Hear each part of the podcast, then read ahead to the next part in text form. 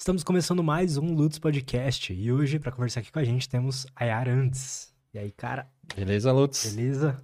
Quarto Ah. round? Quarto round. Legal, cara. Tamo aí. Eu gosto muito de conversar com você, cara. Gosto demais, cara. Eu aprendo muito sempre, então, obrigado por ter aceito vir aí mais uma vez. Perfeito. Obrigado também pelo convite, um novo convite. Vamos falar um pouquinho sobre tudo, né? Explicar para as pessoas que não, não me conhecem, né? Sou nutricionista, Claro. Trabalho com principalmente com saúde mental e tudo relacionado à saúde mental, performance cognitiva, foco, atenção, produtividade e um pouquinho do que a gente vai falar hoje sobre energia, né? Que é uma coisa que você até queria conversar um Sim, pouquinho tô a bem respeito curioso disso. para entender mais sobre isso. O que, que é energia? O que, que é essa sensação que a gente tem de baixa ou alta energia? O que, como que isso se explica, né? Biologicamente falando, vai ser bem legal. Perfeito.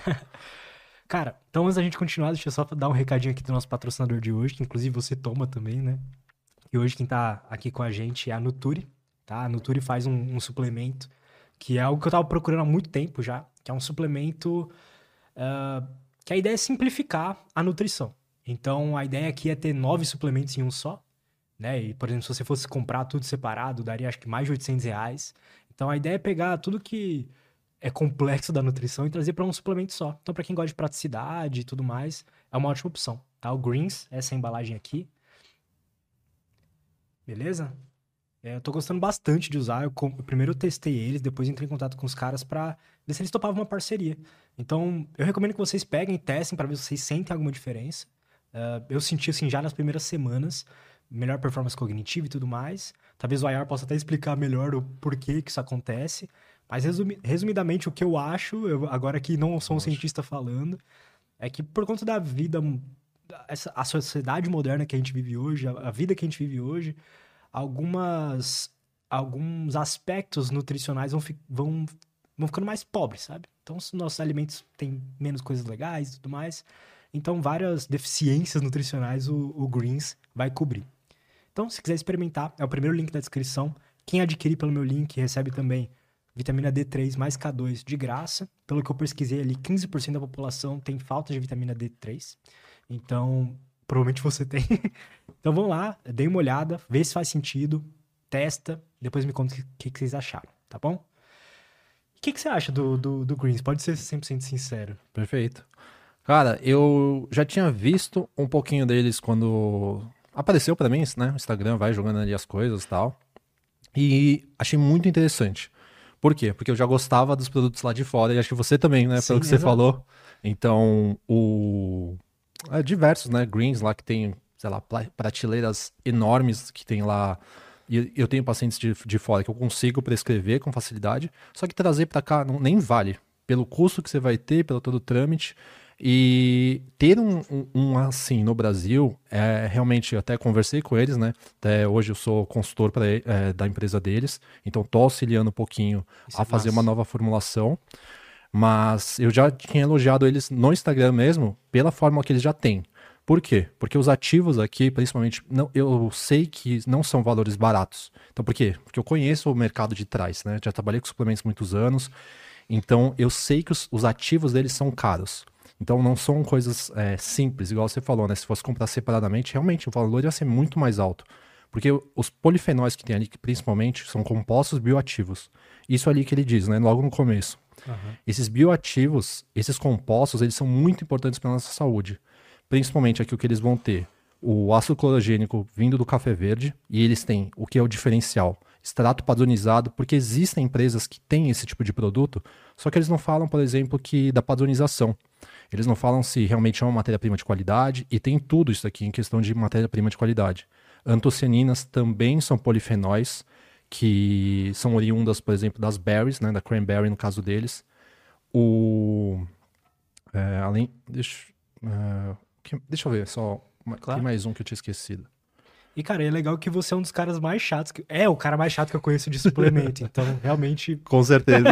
eu, eu, eu apoio esse, esse pensamento. Ó, o que que. ah, além dos antocianinas. Ah, a curcumina. A curcumina padronizada, né? Cúrcuma padronizada em 95% é um ativo caro, não é um ativo barato. E o diferencial é que eles colocam de fato quanto eles vão ter de miligramagem na dose. Porque muitas empresas, eles falam que tem. Só que ele não especifica quanto que ele tem padronizado. Então fica tipo, pode ter uma grama, uma miligrama, mas tá lá. Mas ele não tá padronizando, não tá explicando quanto tem. Eles de fato explicam e colocam tudo isso. Isso é ótimo. E aí vamos entender o que, que são os polifenóis, né? Os tais polifenóis. A gente, Lutz, temos muitas interações no nosso organismo, tá? Então nós temos células, nós temos bactérias e também temos mitocôndrias. Diversas coisas, igual você falou, da vida moderna afetam o nosso organismo. O ar que a gente respira já é um ar pior do que nossos antepassados respiraram, então é um ar mais poluído. Nossa água, nossa comida, todos os compostos que nós temos hoje causam um pouco de estresse nas nossas células, radicais livres, a produção de radicais livres.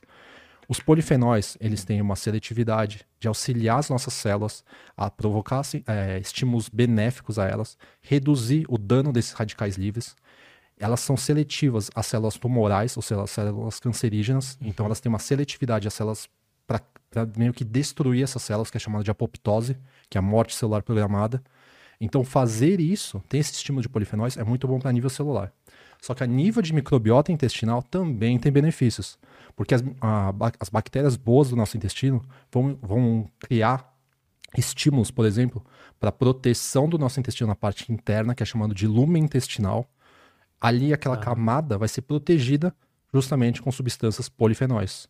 Oriundas, por exemplo, aqui também tem matcha, né, o chá verde, também conhecido, que é a Camellia sinensis, o ácido clorogênico, como eu comentei, as antocianinas, também vai ter, eles falaram que na próxima forma vão ter o resveratrol, que eu já tinha sugerido. Legal. Só que eles vão fazer um resveratrol ainda melhor que o transresveratrol, então deixei aí um, um spoiler Olha. aí do que eles estão pretendendo fazer. Legal.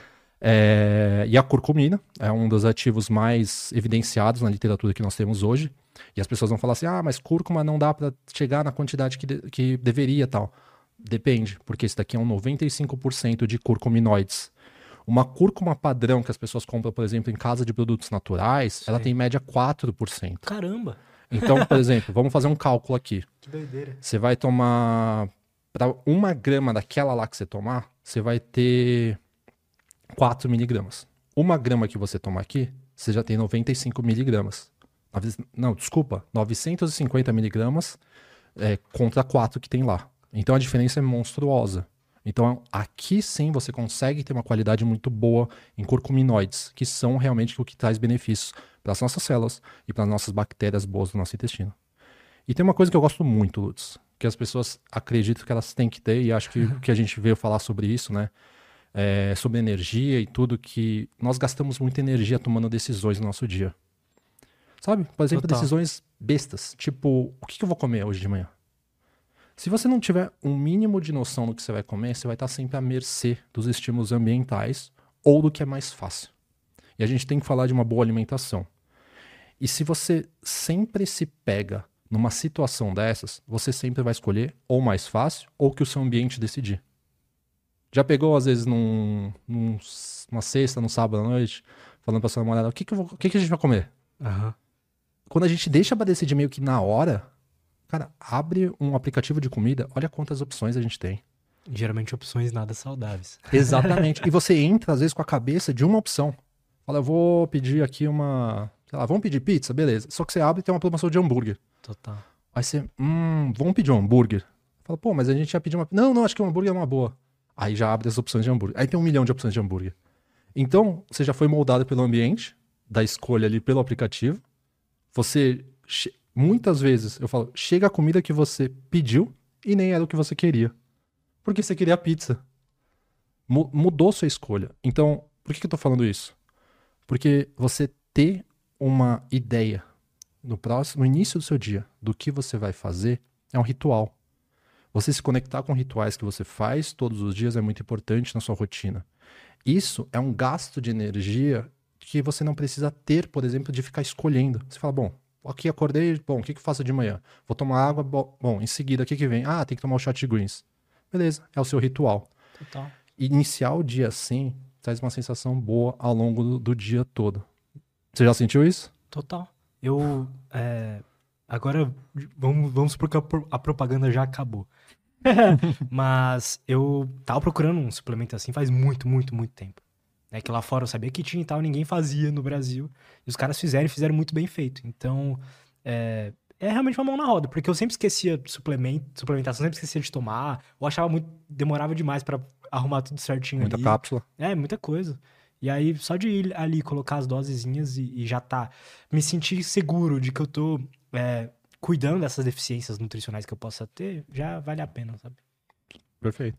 E o, o que você falou, isso não é achismo, né? Isso aqui é evidência científica que a gente tem em base de muitas coisas nas células. Então, modifica diversas ações dentro do nosso corpo. Só que eu ainda penso que, acima disso, a gente tem que ter essas coisas no nosso dia.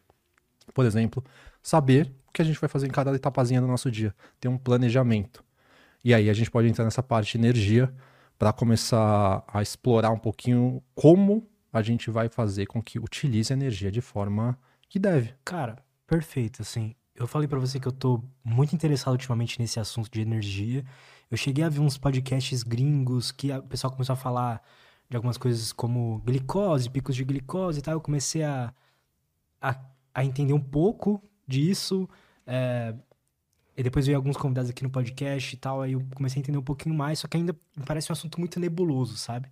Eu não sei exatamente o que é energia, eu não sei exatamente de onde vem, eu não sei exatamente o que é ATP, que eu vejo você falando tanto. Então, como que você in- introduziria esse assunto? Perfeito. Lutz, eu gosto de trazer sentido nas coisas para as pessoas fazerem. Nada. eu- a gente estava até falando disso, né, antes. Total. As pessoas não fazem algo que não faça sentido para a vida delas. A gente toma água porque literalmente vários mecanismos nos fa- fazem com que nosso corpo fique melhor quando a gente se hidrata bem. Beleza, isso ainda não tem a ver com energia. O que que é energia?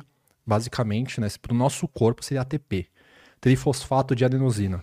Tá. Imagina que é uma moeda energética que você tem dentro do seu corpo, assim como no nosso mundo aqui, no, no Brasil, né? Se pessoas de fora que estiverem vendo a moeda do país, mas no Brasil o real. Então, ela é a nossa moeda de troca. A moeda de troca do nosso corpo é o ATP. Como que- assim? E vamos lá. Vamos pensar no, no dinheiro, valor físico do Certo. nosso mundo, que é mais fácil. Beleza. A gente tem um 10 reais, eu compro uma coisa sua, você me troca pelos esses 10 reais que, né? Fizemos Certo. uma troca, beleza. Eu te dei minha energia e você me deu um produto, um substrato. Certo, perfeito. Nós precisamos de energia para fazer muitas coisas, e é o que estamos fazendo. E até eu comentei uma vez com você nos bastidores, né? Que eu saio cansado até dos podcasts. Por quê? Porque tem um gasto de energia, de pensamentos, de várias coisas. Nosso corpo por si só também gasta só por respirarmos, por sobrevivermos. Então a gente tem esse gasto de energia só para respirar e viver. Beleza. Só que enquanto estamos fazendo atividades, principalmente a nível cerebral, o cérebro é um órgão que gasta muita energia. Ele gasta cerca de 21% de ATP diário. Isso é muita coisa. Além disso, ele gasta muito oxigênio e requer de muito fluxo de sangue. Quando a gente começa a ter aquelas quedas de energia e tudo mais, tem gente que às vezes só vai no banheiro, sai do ambiente e volta, já tá melhor. Porque às vezes essa oxigenação já melhorou. Porque ficar parado não é natural ao corpo humano. Mas vou voltar de novo aqui para a parte de ATP. Essa moeda energética, o que, que é o desafio? Porque para o seu corpo fabricar ATP, ele também gasta ATP. Então, se é uma, uma moeda energética tão cara, e quando, na verdade, quando você tem essa, essa energia, é quando quebra. Quando você quebra de ATP para ADP, que é trifosfato de adenosina e difosfato de adenosina. Aí se torna dois. Eram três, agora se tornam dois. Nessa quebra que você desprende energia. Só que seu corpo é tão bom que ele começa a entender que, bom, não começa a entender, mas ele por si só faz isso. Você refaz ATP, porque o gasto de energia é muito grande para fazer. Então ele também recicla. Então ele vai para dois caminhos. Isso é em, é- é em caminhos de rotas metabólicas, tá? Você falou da glicose, então vamos entender um pouquinho da glicose, que é a moeda energética mais fácil que as pessoas têm. A glicose, você consegue produzir energia. Energia, quando eu vou falar, né? É ATP. É, em qualquer organismo. Seja numa pessoa com obesidade, seja numa pessoa inflamada, seja numa pessoa com. Enfim, com N fatores, tá? Ela produz ATP a partir de glicose, ok? Certo. Tá conseguindo entender? Sim. Sei que é bastante informação, mas vamos Sim, lá. Vamos lá. Se eu não entender, eu vou parar. Perfeito. Vamos lá, lá, lá do, cam- do caminho todo, sua célula, tá? Quando entra a glicose na sua célula, você tem que você começa a fazer glicólise, a quebra daquela glicose para produzir dois piruvatos. Eu não vou explicar todo o mecanismo porque é mais longo, mas só para a gente simplificar. Beleza, essa glicólise todo organismo, organismo faz. Todo mundo faz isso. Só que a disponibilidade dessa energia de ATP ainda é muito baixa, só sobra dois, porque ele faz quatro, só que ele gasta dois para fabricar. Entendeu? Que interessante. Você gasta energia para fabricar energia. Beleza. Aí. Então, tipo, a gente gastando em impressoras para imprimir o dinheiro. Tipo mais isso. ou menos, mais ou menos. É como se você ficasse ali. É, o, você, você tem que fazer. Só que você gasta para fazer. E sobra então pouco dessa disponibilidade de glicose. Entendi. E aí que vem a parte que eu gosto mais, que é a parte da mitocôndria. Na sua célula, ela a gente fala uma célula e tudo, só que ela tem todo um maquinário celular. Então tem ribossomos, você vai ter complexo de Golgi, você vai ter retículo endoplasmático rugoso, retículo plasmático é, liso. E aí você tem as nossas queridas mitocôndrias. Por que, que eu falo tanto dessas mitocôndrias? E aí eu vou trazer para o sentido que as pessoas têm que entender a nível de evolução da, do mundo, tá? Perfeito. Estimamos que o planeta tem 4,5 bilhões de anos. Né? Essa é a estimativa que o planeta tem. Cerca de 3,8, 3,5 bilhões de anos, não se sabe ainda o certo, obviamente, a gente nunca vai ter a certeza absoluta, mas estima-se que lá naquele passado, o que existia no nosso planeta era água e um, ar, e um oxigênio que não era oxigênio, era um gás que, né, que não era compatível ao nosso, nossa vida. Beleza. As primeiras formas de vida, em teoria, apareceram na água, por várias ações climáticas que tinham da, esse, da origem de toda a vida. Tá? Essa teoria é da Lynn Margulis, em 1981, se eu bem me lembro, e ela estipulou que no, no, nesse início né, de tudo, na água, tinha algas que começaram então a produzir oxigênio, algas antigas, como talvez a espirulina, que é uma, uma alga, Total. então algo muito antigo, que ela pegava aquilo ali e começou a colocar oxigênio para o, o, a água mesmo, lá naquele, naquela época. Beleza. Existe a teoria da endossimbiose, que é isso que a Lynn Margulis falou. Algumas, algumas bactérias unicelulares, ou seja, uma única célula, estavam começando a aparecer no, nas águas. A teoria da endossimbiose é que uma bactéria que não precisava de oxigênio, ela fermentava, ela agora, com o ambiente que começou a ter oxigênio, aquilo se tornou um ambiente tóxico a ela. Algumas espécies de bactérias, né, bactérias, na verdade, células, no início, elas já começaram a ser aeróbias, elas precisavam e dependiam de oxigênio. Só que, digamos que a outra, ela ia encapsulando coisas para conseguir se alimentar. Beleza. Então ela encapsulou, encapsulou que eu falo, né? Ela pegou ali, ela fez uma simbiose com a, com a célula a aeróbia. Então ela se tornou uma só. E se tornou uma organela chamada então de mitocôndria. Ah. Então, em teoria, a, a, eu falo assim, a coisa é tão louca que a gente só tá meio que aqui por causa de que aconteceu isso. Por causa que esses fatores foram compatíveis, ou seja, oxigênio, foi ter também é, essas bactérias, né? Tinham células e criaram-se as mitocôndrias. Nosso organismo é composto dos três. Nós somos células, bactérias e também temos mitocôndrias. Total. E essas mitocôndrias hoje estão dentro das nossas células. Além, no, no nosso, né, a gente tem a célula. Dentro da célula tem o núcleo celular, que é onde tem seus genes. Sua genética veio tá ali. E ela veio metade sua, do seu pai, metade da sua mãe. Beleza.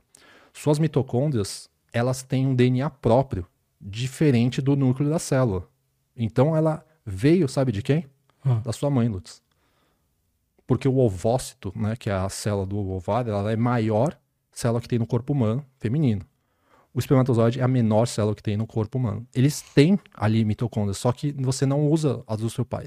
Existem algum, alguns casos de acontecer, mas a grande maioria das pessoas adquire as mitocôndrias que eram da mãe. Estima-se que as mitocôndrias têm 20, é, 37 genes. Beleza. Por que eu estou falando tudo isso? Porque depois que você fez ali os dois piruvatos lá no, no, na glicólise que você quebrou, agora esse piruvato vai entrar no ciclo de Krebs, que é lá na mitocôndria, para tentar produzir mais ATP. Só que, de, só que ainda essa não é uma quantidade que a gente quer. A gente quer que ela participe da cadeia transportadora de elétrons, que é a cadeia respiratória. Todos esses caminhos é chamado de respiração celular. É ali que você produz estima. Você vai, vai ter variações de referências, 34, 36, 38 ATPs, que você produz depois de tudo isso. Só que lá no começo, lembra que eu te falei que eram só dois? Aham. Então, você prefere o quê? Ter as 30, 34 ou ter as duas? Por isso que a gente, em resumo de tudo isso que eu quero dizer, que a gente tem que cuidar das nossas mitocôndrias. A gente tem que cuidar das nossas células, a gente tem que cuidar das nossas bactérias. Eu- Eu sei que é, é um resumo, meio resumo, mas é muita coisa. Cara, mas perfeito, perfeito. Dudu, coloca uma foto de uma célula aí, com, a- com os nomezinhos. Me fala um pouco Acho que eu sobre fui a... muito além. Não, não. tá ótimo, cara. Que isso. Me fala um pouco sobre a mitocôndria, assim. O que que, o que, o que, que faz ela funcionar mal? O que, que faz ela funcionar bem?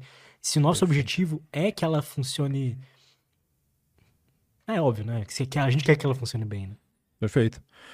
Lutz, Por que disso? ela quando vou dizer num panorama de um organismo saudável, né, desde a infância e tudo mais. Não vou complicar muito, senão a gente começa a entrar em vários viés aí, mas vou co- dizer num organismo saudável, tá?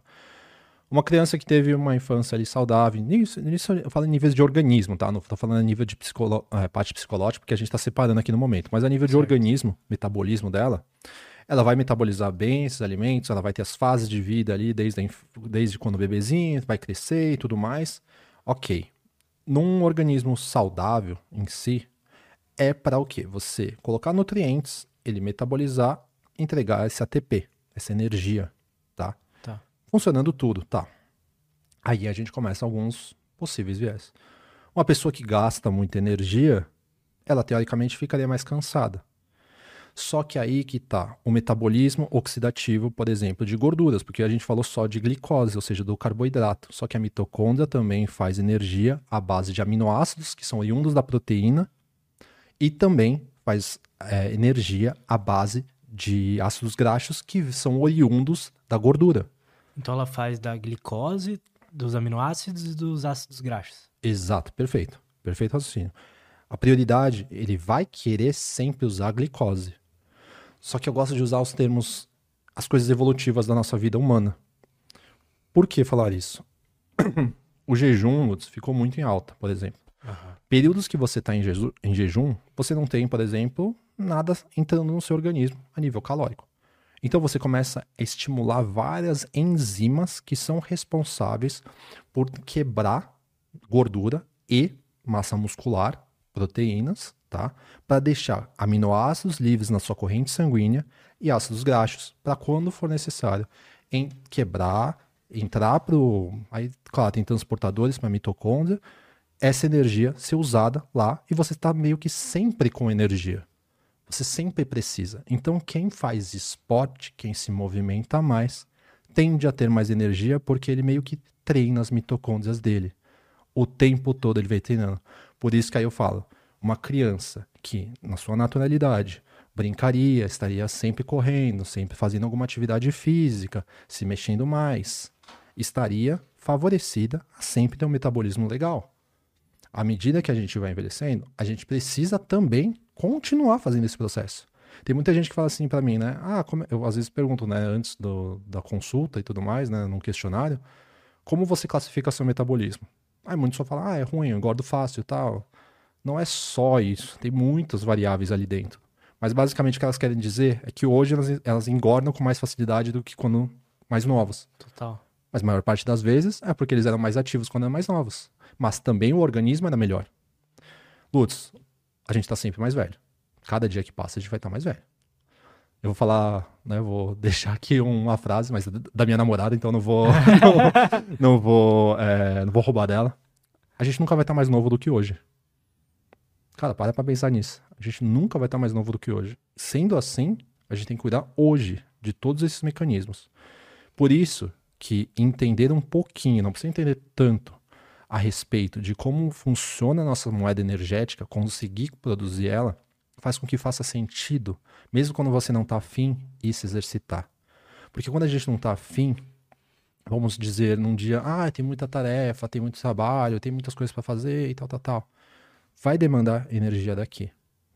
Só que você estimular as mitocôndrias do seu organismo a, a fazer toda essa produção que você quer, para elas estarem, digamos, eu não vou nem colocar coisas de ansiedade e tal, para não bagunçar muito a cabeça das pessoas, mas só a nível de você educar suas mitocôndrias, isso já é bom, porque você tem mitocôndrias nos seus neurônios.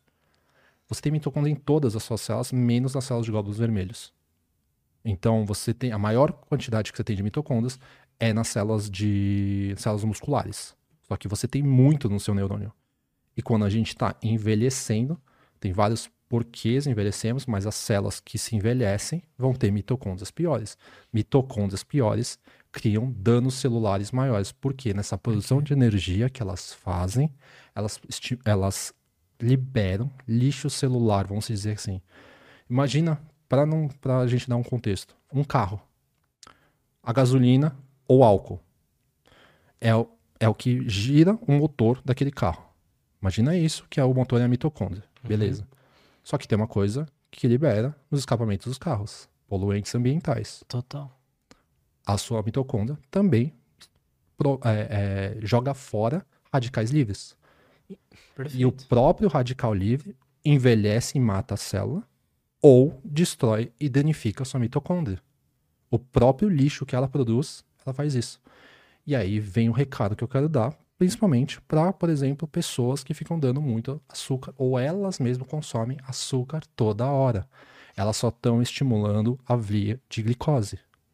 Isso eu estou falando só a nível mitocondrial, não estou falando ainda de bactérias e outras coisas mais, mas principalmente a nível mitocondrial.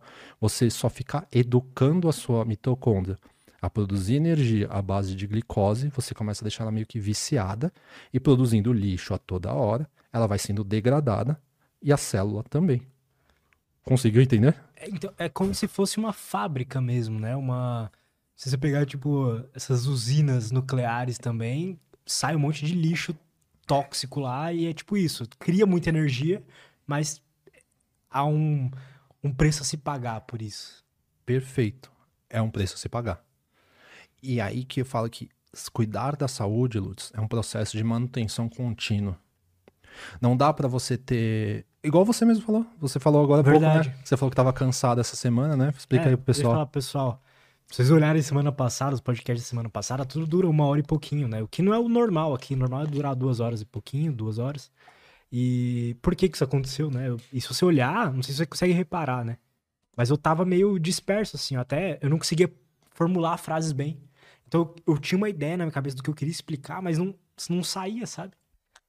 Quem quiser dar uma olhada, vocês vão reparar. Então é como realmente eu sentia que uh, eu tava mais cansado e mentalmente falando, não era um cansaço físico, mental mesmo. E, não, e meu cérebro não tava funcionando direito, sabe? Era, a sensação era essa, ele não tava tão afiado assim. E falando pro Ayar, assim, eu, eu lembrei que naquela semana, na semana passada, eu só fui treinar um dia. Então, eu que sou acostumado a treinar quase todos os dias, fiquei uma semana só, só fui treinar um dia. Mandei dois treinos no dia, mas foi um dia só, sabe? Perfeito. E você vê que é quase injusto, né? Porque você tem que fazer isso o tempo todo. É um processo de manutenção contínuo. Ficou claro para mim o quanto é importante, sabe? Porque, falei assim, cara, como que as pessoas conseguem viver dessa forma, sem conseguir formular uma frase? Então, e é, é essa parte, Lutz, aí que vem essa questão de energia que eu tenho falado bastante no Instagram e tal. Até quero deixar assim que as pessoas entendam que são vários mecanismos que acontecem para ter esse dano celular, para ter toda essa alteração de, de mitocôndria e de bactérias. Mas o principal, né, que é o que eu cuido mais, é a alimentação. Por que, que é alimentação? Porque a gente já falou que as decisões de escolha são muito influenciáveis pelo nosso ambiente. Quanto mais decisões a gente tem a tomar, mais difícil se torna tomar uma boa decisão. Pode reparar, Lutz. A gente tá aqui, né? Vamos supor que você vai num restaurante, só tem essas duas páginas aqui. Sei lá, 16 pratos. Uhum. Às vezes você pega um restaurante que tem 58 pratos. Total. Aí você, fala, aí você pega esses 12 e você fala, nossa, tem muito pouco, né? Bom, mas o que, que eu vou pedir? A gente não sabe. E dos outros 58 a gente também não sabe. É muito mais fácil se a gente só tem uma escolha. Porque sempre que a gente escolhe também não foi uma boa escolha. Mas por que, que eu estou falando isso? Porque deixar as nossas escolhas serem influenciadas, por exemplo, pelos impactos fisiológicos do nosso corpo, pelas nossas emoções, a gente sempre vai ter escolhas ruins. Escolher bons alimentos hoje é uma escolha totalmente mais racional. Porque se a gente, vamos supor que fosse, né, não vou falar o nome dos outros podcasts, mas se fosse tivesse pizza aqui, hambúrguer, cerveja e outras coisas, a gente ia acabar consumindo. Porque total, tá à mercê, total. tá próximo. Então, de fato, antigamente eu achava que assim, ah, não tem em casa, um pouco mais agressivo e tudo mais, mas hoje faz todo sentido. Porque escolher bons alimentos depende de escolhas racionais. E quando eu falo bons alimentos, são alimentos que vão fazer com que você tenha vitaminas, minerais, compostos polifenóis, compostos que são antioxidantes ao nosso organismo, para que esse dano celular que está sendo criado, e eu estou falando, Lutz, eu estou falando só em meio que o que a mitocôndria faz, eu não estou nem falando das influências ambientais que nós já temos. Estou falando só do que, teoricamente, ela já já é estimulada pelo que, uh, que a gente está colocando no nosso corpo. Mas existem, por exemplo, danos celulares que a gente não pode mensurar. Como eu te falei, o oxigênio que a gente respira, dependendo do lugar que a pessoa mora, a água que ela consome, é, enfim, estresses que ela passa, né, estresses metabólicos que ela tem no dia a dia. Aí a gente pode falar, porque é uma coisa que eu trabalho, estresses emocionais, psicológicos, insônia sono prejudicado. De tudo isso, o que eu trabalho de verdade é a parte da alimentação. Só que eu explico tudo para o meu paciente, porque só alimentação não vai salvar ele. Por que, que não vai salvar? Porque existem muitos contextos em volta da alimentação. E a escolha dele é muito influenciada por todos esses contextos. Briga no relacionamento, estresse no trabalho, Total. pegar trânsito para ir e voltar do trabalho, um caminho mais longo para ir e voltar do trabalho, noites pra, terminando projetos, varando noites e outras coisas mais. Isso eu não estou nem falando de um horário noturno. Isso daí é um insulto para própria as nossas próprias células. É um dano que a gente vai criando crônico. E aí o ganho, gente, as pessoas só se preocupam, na sua maioria, no ganho de gordura ou no ganho de massa muscular, né? Ou perda de, perda de gordura, né? Que seria emagrecimento, ou ganho de massa muscular. Só que para você ter adquirido gordura, Existem vários porquês você ter adquirido gordura. Basicamente, você reservou energia. Mas, Lutz, se eu te expliquei que seu corpo vai produzir energia à base de glicose, de aminoácidos e de, de gordura, por que, que você busca, então, mais energia de fora? Porque seu organismo muitas vezes está acostumado a sempre ser alimentado com glicose. Então, quando ele sente uma baixa de glicose, você precisa tomar, comer, tomar um docinho, comer um docinho, um café com açúcar, um café com bolacha. E você fica desequilibrando. Aí a gente vai falar de hormônios, de insulina, né?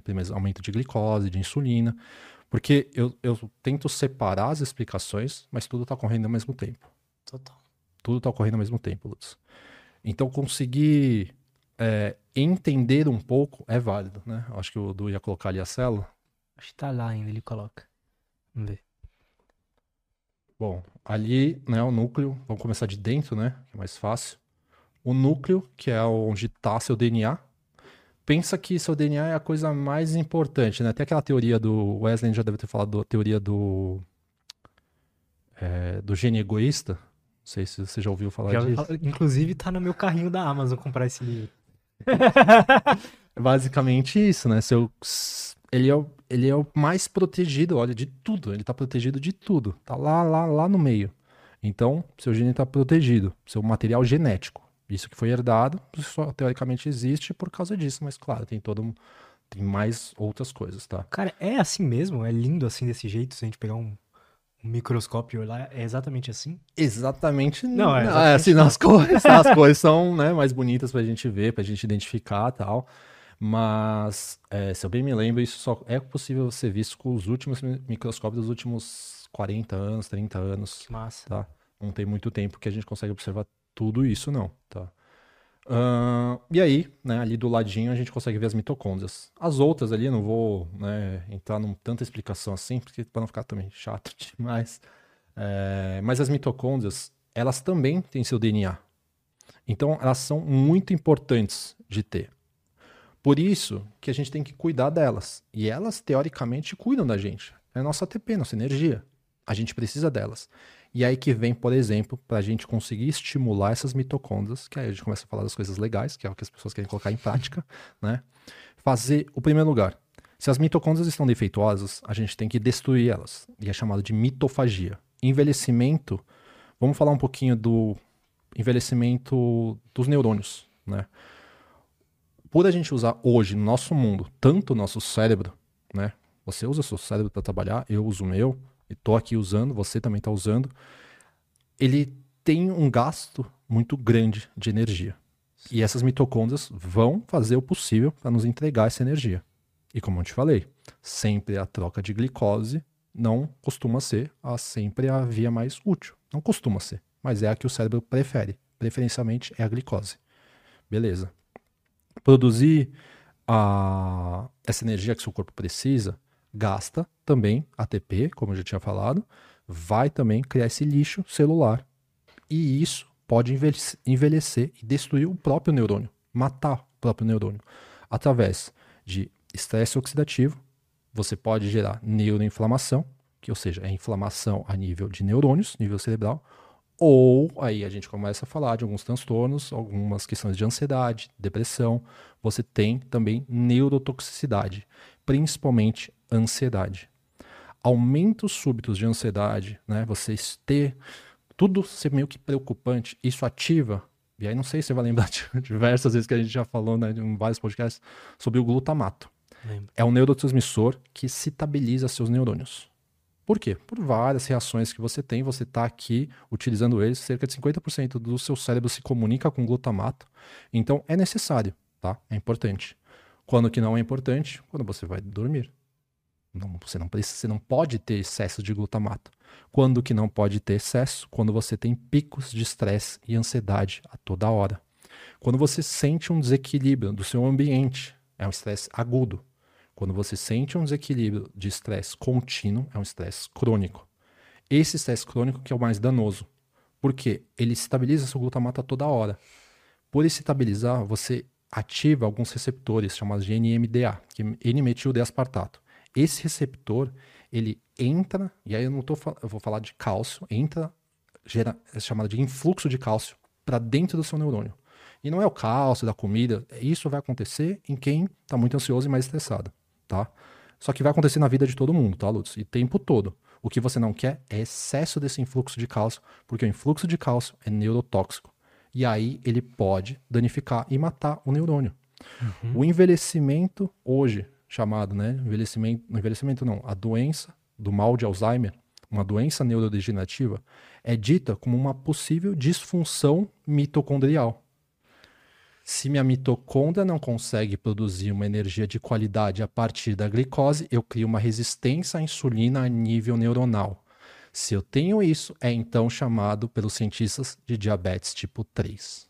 É como se fosse uma diabetes do cérebro. Exatamente. Cara. Entende? Faz sentido, né? Totalmente. Eles já provaram isso aí ou é uma. Não, é todo. É, é, não, então, o Alzheimer ele tem vários caminhos, digamos assim, né? O mal de Alzheimer. É que várias, vários caminhos aí, eles meio que se cruzam. Mas um deles é a disfunção mitocondrial. Tanto é Entendi. é que um, um artigo relativamente recente, 2020, início de 2022, mostrou que quatro suplementações são eficazes, por exemplo, a disfunção mitocondrial para pacientes com Alzheimer em nível médio ou baixo. Quais que são? Todos os metabólicos melhoram mitocôndrias.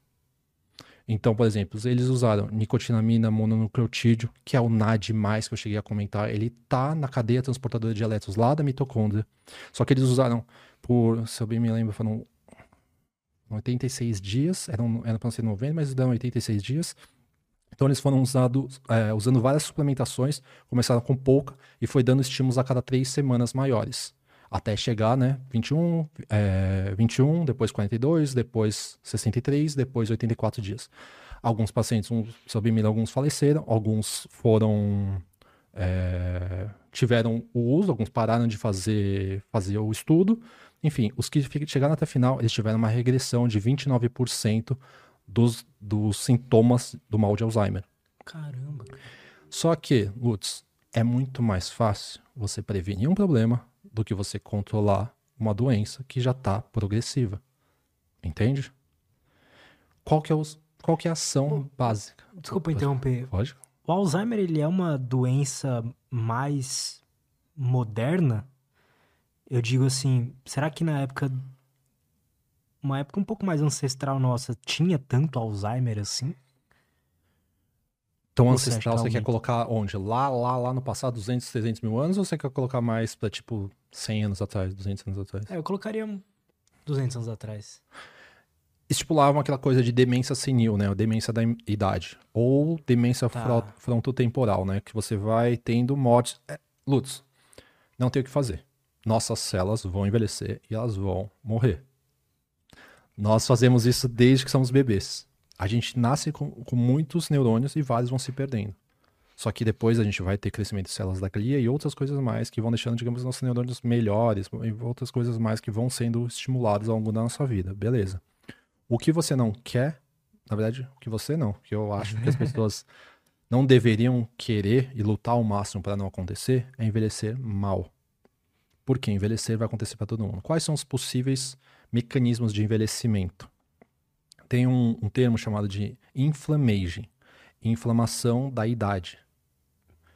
Esse termo ele vem porque um dos, uma das possibilidades do envelhecimento é porque lá na célula, lá no seu núcleo celular que você tem seu, seu DNA, vou, é, faz tempo, foi no primeiro podcast, mas pede pro, pede pro Du colocar aí, Du, coloca um, um telômero, tá? Telômeros. O telômero, são, a gente tem 46 telo, é, desculpa, nós temos cromossomos, né? 46 cromossomos ou 23 pares de cromossomos. Nos, o que amarra esses cromossomos, as pontinhas deles, são os telômeros. Ali, ó. Isso mesmo. Tá vendo ali todo esse, esse X? Né, Sim. fazer- Isso daí é um cromossomo. Ele tá Certo. novelado, ele tá amarrado. Pra gente simplificar, imagina o seu cadarço do tênis todo novelado. E a- o que que segura pro seu, seu, seu cadarço não desnovelar? São pontas. As pontas. As pontas são chamadas de telômero. O encurtamento dos telômeros é uma das possibilidades do porquê a gente envelhece. Mas por quê? A cada. Aí que vem o segredo. A cada. Você tem uma célula. A cada divisão celular, você então vai encurtando um pedacinho do seu telômero. Chega uma hora que ele está tão curto que então o seu DNA ele desnovela. E aquela célula não vai mais ser replicada. Já que você perdeu o principal, seu material genético. Você tem que replicar coisas que vêm do seu material genético. Só que aquela célula já era. Não tem mais como recuperar. Ela foi né, extinguida. Aí, hoje, a gente já sabe que alguns estímulos de polifenóis, principalmente o chá verde, especial epigalocatequina galato, que é um polifenol oriunda do chá verde, consegue estimular uma enzima chamada de telomerase. Essa enzima, então, consegue recuperar e crescer um pouquinho mais a ponta do seu telômero.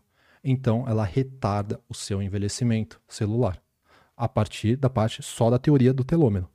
Isso daí as pesquisadoras ganharam um prêmio Nobel em do- não sei se era Não, isso é 2011 sensacional, cara. É muita coisa. Isso eu tô falando só a nível de telômero da questão de envelhecimento. Por isso que cuidar do nosso organismo é evitar problemas para o futuro, em todos os sentidos. Ah, mas isso só vai só acontecer quando eu tiver 60 anos, 70 anos. É, mas pode ser que seja muito tarde. Aí você não pode evitar. Lá é muito mais difícil se você tiver um problema, você tentar é, fazer alguma coisa para se recuperar. Por isso que eu falo assim, previna diabetes. Muito A- antes acho que a pessoa começa a perceber. Não é possível. Porque. Não é possível, cara, porque você pensa em você passar uma vida inteira é, sem cuidar dessas partes. Não é possível que com, sei lá, 35 anos o cara não se sinta mais lerdo. Porque eu vejo, eu, tipo, esses dias eu vi um, um- um depoimento de um cara que eu gosto bastante, um gringo lá. Ele nunca cuidou da saúde, assim, um cara que eu gosto muito, mas ele é, é totalmente o contrário do que a gente acredita. Ele, tipo, não tá nem aí pra saúde e tudo mais. Não por mal também, ele teve vários traumas, enfim. Mas ele falou que, que ele fica. Ele não. Ele com 35, ele não consegue mais. Tudo pra ele ficou muito difícil, sabe? É essa é a conclusão que ele chegou. E isso deixava ele muito triste. Ele falou, cara, será que daqui pra frente a vida só vai piorar? Isso me deixou mal, tipo assim, eu falei assim, caramba, será que chega uma hora ali que será que depois só você não vai decaindo? Aham. a sua capacidade cognitiva e tudo mais. Então é preocupante pra caramba, né? A nível de. Ó, vou dizer por mim, tá, Lutz? Boa. Hoje, eu Você tá tenho. com quantos anos? Tô com 35, tá? Eu tenho certeza absoluta. Eu não acho, eu tenho certeza absoluta que meu cérebro funciona melhor do que quando eu tinha 25. Mas existem mais questões. Hoje eu sei fazer coisas que antes eu não dava tanta importância, apesar de eu já treinar naquela época, fazer uma boa alimentação, tal. Só que, por exemplo, eu comia, sei lá, vegetais porque tinha que comer. Porque eu sabia que tinha fibras e tudo mais, né? Eu vou depois explicar um pouquinho sobre fibras. Bom, esse básico. Mas, por exemplo, não adianta também, Lutz, nós termos energia e não soubermos usá-la. Por quê? Um jovem. Exato. Porque o que que é o estímulo de hoje, Lutz? Luzes até uma, duas da manhã. Você, você sabe disso? Você já viveu esse, esse outro lado? Sim, sem É. dúvida. Eu outro- era a perfeita geração das telas. Exato. Estímulo de telas, estímulo de luzes, excesso de energético, não conseguia dormir bem. A soma de tudo isso é o dano celular. Só que tem uma questão, Lutz. Sua célula não é envelhecida. Ela ainda é uma célula nova. O seu processo, por exemplo, de senescência, seu processo de envelhecimento celular, ele começa a ser acelerado depois dos 25, 30 anos para a maioria das pessoas. Por isso que se você pegar uma menina ali que, sei lá, come bastante besteira e tudo mais, nossa, mas sua pele é ótima, pode ficar preocupado. Só que uma mulher com 30, ela já sabe que a conta dela é diferente. Por quê? Porque o envelhecimento celular dela é mais acelerado. Então, a gente às vezes faz umas besteiras Qual mais novos. acelerado? Muito? Cara, é muito mais. É bem mais. Porque você começou um processo de envelhecimento. Ali começou, tipo, pegou uma ampulheta assim, tum, começou. Nossa, que agonia. então, tipo, até os 25 você tá descendo ali a ampulheta e depois você vira de ela de novo. Virou e começou a ali o jogo contrário. Por quê? Quando você é mais novo, doideira. sua produção de antioxidantes natural é melhor. Então, o dano oxidativo que sua célula teria, sua mitocôndria está provocando, é mais recuperável. Pode reparar até nível de pele. Se você vê alguém que, por exemplo, emagreceu mais velho, alguém que emagreceu mais novo. Não tem tanta pele, não fica com mais estria, enfim, várias, várias coisas do organismo. Mas o corpo mesmo, por si só, ele. Por isso você- hoje a gente tem conhecimento pela ciência de que podemos, até em certa parcela, reverter, né? Como o Brian Johnson faz, né? Um pouquinho, uma reversãozinha de leve, né? Mas a nível normal, isso vai acontecer. O que, que você quer é desacelerar esse processo crônico. Mas vem aquilo que você me perguntou. Será que também, né? Você me perguntou nos bastidores. Será que estimular demais também não é ruim? Sim, também é. Estimular demais, não isso aqui, mas, por exemplo, muitos antioxidantes a toda hora. Uhum. Porque você tem que ter processos oxidativos, até mesmo, por exemplo, para gordura. Porque a quebra da gordura é chamada de beta-oxidação de ácidos graxos. Você tem que ter isso. Você tem que estimular enzimas que são causadas pelo estresse. Superóxido, por causa de respiração, por causa de excesso de respiração que você vai ter na respiração celular. Você cria eh, esses radicais livres e, elas, e seu corpo, por uma adaptação, que aí tem o sistema de hormese, você cria uma resposta antioxidante natural. O superóxido vai criar superóxido dismutase, que aí essa enzima então estimula e fala, vou criar uma reação antioxidante. Glutationa peroxidase e, e catalase são enzimas que são provocadas por danos e estresses oxidativos pontuais, agudos e benéficos, e você cria uma adaptação, uma resposta. Mas esses estresses agudos, eles não estão na alimentação, né, ou tão? Aí que tá um- uma coisa que é bem divertida de se ver. Pensa só, Lutz, agora eu quero que as pessoas entendam isso aqui, porque é meio louco o quanto é tudo evolutivo, basicamente. As plantas, elas não podem se proteger de raios UVA e UVB. Certo? Certo. Elas não pegam um guarda-chuva, não vão pro cantinho, elas estão paradas. protetor solar. não passam protetor solar, então ali elas vão ser atacadas. Elas criaram várias substâncias, então algumas delas chamadas de polifenóis, para proteger elas mesmas contra os danos eh, oxidativos do próprio ambiente que elas estão ali e para se proteger, aquilo ali que elas criaram trazem um estresse pontual ao nosso organismo que nos gera benefícios antioxidantes.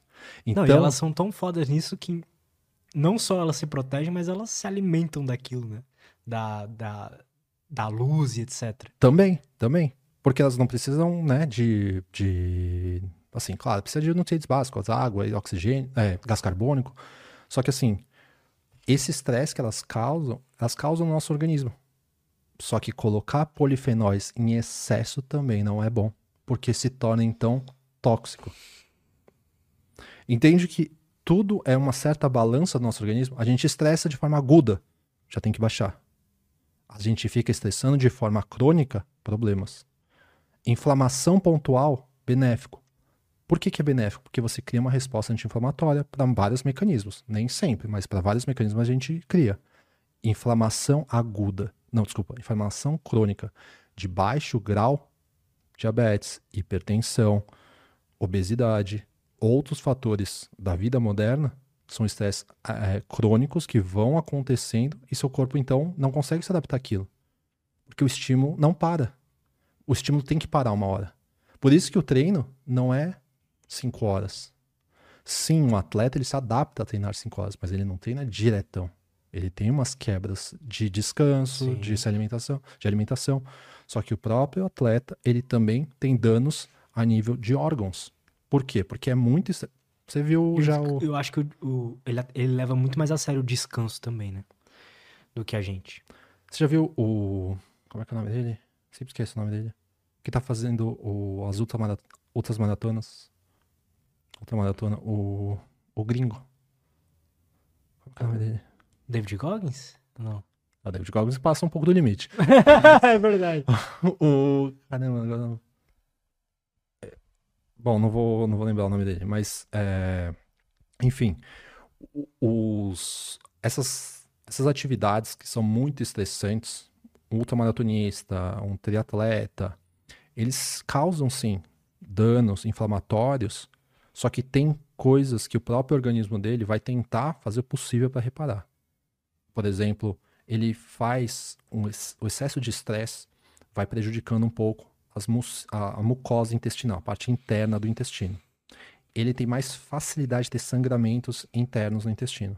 Só que o corpo dele, então, também cria uma bactéria. Não é que cria, mas ele aumenta a quantidade de uma bactéria chamada de Akkermansia, para proteger esse intestino. Então é uma bactéria que é chamada hoje conhecida como possibilidade de ser a bactéria, por exemplo, do emagrecimento, contra as doenças, por exemplo, de diabetes, de obesidade.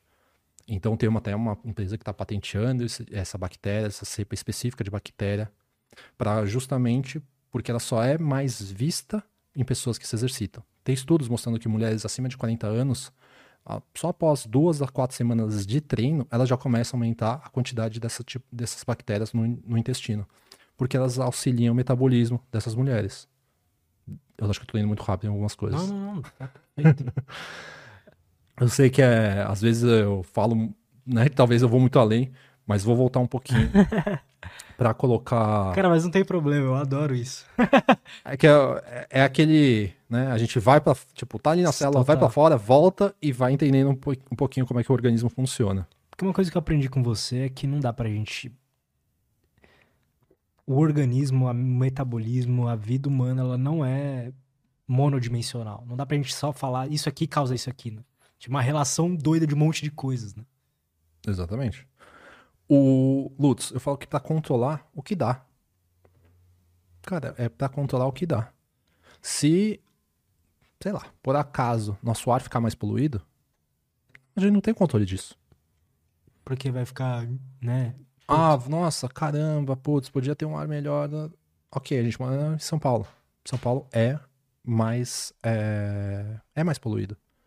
Então, o nosso ar é diferente de Floripa. Você já foi para Floripa? É Total. diferente. O oxigênio é diferente. Então, o nosso estresse oxidativo que vai ter nesses dois ambientes são diferentes. Só que o ambiente próprio de São Paulo, ele já é mais pró-oxidante, ele já estressa mais o nosso corpo. Então a gente tem que ao máximo lutar com esses mecanismos antioxidantes. Primeiro lugar, exercício tem que existir porque ele é uma adaptação, é necessário. É necessário para o seu organismo ficar bem, Você viu semana passada, você que treina e tá acostumado a treinar, ficou uma semana sem treinar, você já se sentiu meio esquisito. Cara, mas é uma. É, mas é um paradoxo, porque. Por que a gente evoluiu para precisar de exercício físico, sabe? Porque todo mundo fala, ah, o corpo ele quer economizar energia, mas por que a gente precisa gastar, entende? Isso buga a minha cabeça. Então vamos lá, vamos entender um pouquinho quando, quando eu falei só de glicose, né? Lutz, vou te dar um exemplo muito claro que aí acho que as pessoas vão entender. Sabe quando você tá numa festinha de criança? Sim. Já viu quando. Geralmente o que, que tem na festinha de criança? Bolo, brigadeiro, oh. refrigerante e tudo mais. Aí tem os parquinhos lá, as crianças estão brincando, correndo, o moleque tá suando tudo. Aí ele vem correndo, a mãe fala: para, para um pouco, toma aqui, um... não dá água. Ela dá refrigerante. Refrigerante. O refrigerante tem açúcar. O moleque vai ficar mais parado? Não. Ou ele vai correr mais? Vai correr mais. Por quê? Vai citabilizar todo o corpo dele. Fala, Nossa, o que, que é isso? Meu Deus, que legal. Para ele é um energético aquilo. É, total. Para ele é mais energético do que a gente tomar o maior energético, energético que existe. Porque o corpo dele é totalmente sensível. Eu não sabia disso, que legal. Ele é muito sensível. Porque ele nunca lidou, às vezes, com aquela quantidade de glicose naquelas, naquele, naquele momento que ele tá ali é, correndo igual um, né, igual um louco, ele vai. que aquele, Aquela glicose ele vai circular mais rápido ainda, vai jogar muita energia no, no corpo dele, ele vai produzir muita energia. Então ele vai gastar mais energia. Só que, óbvio, eu tô falando de uma criança, é um pouco diferente. À medida que a gente vai envelhecendo, pode reparar que o nosso estímulo de açúcar já não é igual. A gente não sai correndo. É. Só que isso estabiliza, estabiliza nossos neurônios.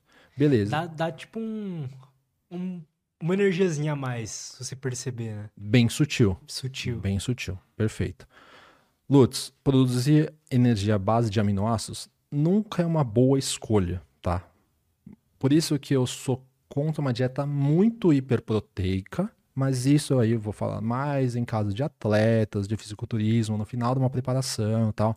Normalmente, a maioria das pessoas não vão consumir uma grande quantidade de proteínas a todo momento para fazer energia à base de proteínas. O que, que a gente tem que saber fazer é produzir energia à base das famosas gorduras. Quando que a gente utiliza gordura, Lutz? Quando ou entramos em déficit calórico, jejuns ou uma escassez, porque o jejum ele é uma escassez.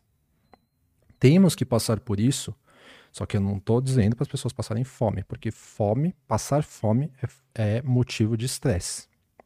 E eu tinha falado bastante que estresses você vai sentindo vários tipos de estresse. Eles não são separados da sua vida. Você é uma pessoa só. Você sente estresse diferentes de outras áreas da sua vida, que vão sobre, sobrepondo camadas. A ansiedade é mais um fator de estresse.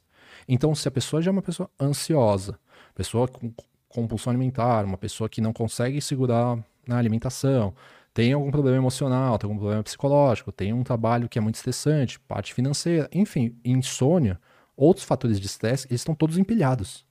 Colocar um jejum e ela passar fome é mais um fator de estresse para o organismo dela. Então, para ela não seria bom. Pode ser bom se ela entender a mecânica que ela vai ter que trabalhar as outras áreas da vida dela. Por isso que eu sou nutricionista, que eu explico, tipo, falo, falo pro meu paciente, ó, tá, eu dou as cartas assim, eu falo, ó, Tá aqui as cartas. O que eu vou fazer é nessa intervenção aqui. Só que você precisa controlar isso aqui de alguma maneira. Só que tem coisas que eu não consigo controlar. Ah, e essa parte é com ela. Como poderia ser com ela? Às vezes é o relacionamento, às vezes são os filhos, por causa de N fatores, né? Uh, às vezes é o trabalho, tem pacientes que estão já pensando num plano B no trabalho, já estão num plano B para abrir, né, abrir espaço do primeiro plano ali e tal. Mas eu falo, ó, a parte de sono, de alimentação e de exercício, ela tem que existir. Como você vai adaptar isso, a gente vai ter que trabalhar aqui e encaixar principalmente na sua rotina. Porque como ser humano moderno, nós temos que fazer essas coisas que nós, como espécie, tínhamos que fazer. E ainda temos que ter. Alimentação ela por ter todas essas influências, se a gente deixa as nossas escolhas à mercê, aí volta aquilo que eu falei, você vai acabar não conseguindo seguir. Por isso que a gente tem que se exercitar para tá conseguir estar tá focado na alimentação. A gente tem que dormir bem, porque nosso córtex pré-frontal tem que estar tá bom para ter uma boa tomada de decisões. E na hora que você fala assim, ah, tudo bem comer o frango e, e a batata, e brócolis, mesmo que eu queria comer uma pizza, mas hoje é uma quarta-feira. Hoje é uma quinta-feira, no caso. Hoje é uma quinta-feira, não dá para comer pizza hoje. Então ela deixa o quê? Planejado. Por isso que eu falo, as refeições livres são importantes sim te deixar planejado. Até mesmo o que você vai comer. Porque aí sua expectativa é aquela. E a gente já falou, né, sobre expectativas. Então você espera uma coisa daquilo ali. Então você vai lá, bom, vou comer isso aqui, beleza, tá ok. Ah, putz, ainda tenho vontade. Sim, você vai ter sempre vontade. Mas pelo menos a fome fisiológica é mais fácil de controlar. Aí vem o que eu estava falando na questão de produzir energia à base de ácidos graxos, que é algo difícil para todo mundo. A sua mitocôndria, ela está sempre produzindo a, parte, a partir de glicose. Quando você tem um déficit calórico, você quer que ela comece então. Quando você quebra a sua gordura, você faz lipólise. Lembra que eu falei da glicólise? Você faz uhum. lipólise. Então você então deixa livre, né? Você separou é, triglicerídeos e ácidos graxos. Você quer pegar aqueles ácidos graxos que são uma cadeia longa de carbonos e você quer quebrá-las para jogar lá na mitocôndria e começar então a produzir energia. Só que se você só consegue isso, Lutz, se você meio que educar e treinar sua mitocôndria. Uhum. Como você treina? Né? Vamos colocar déficit calórico. Sempre. Depende. Por que depende? Porque eu colocar uma pessoa, que eu pego ali a alimentação dela, tem gente, Lutz, que come pouco. E mesmo assim ela não emagrece.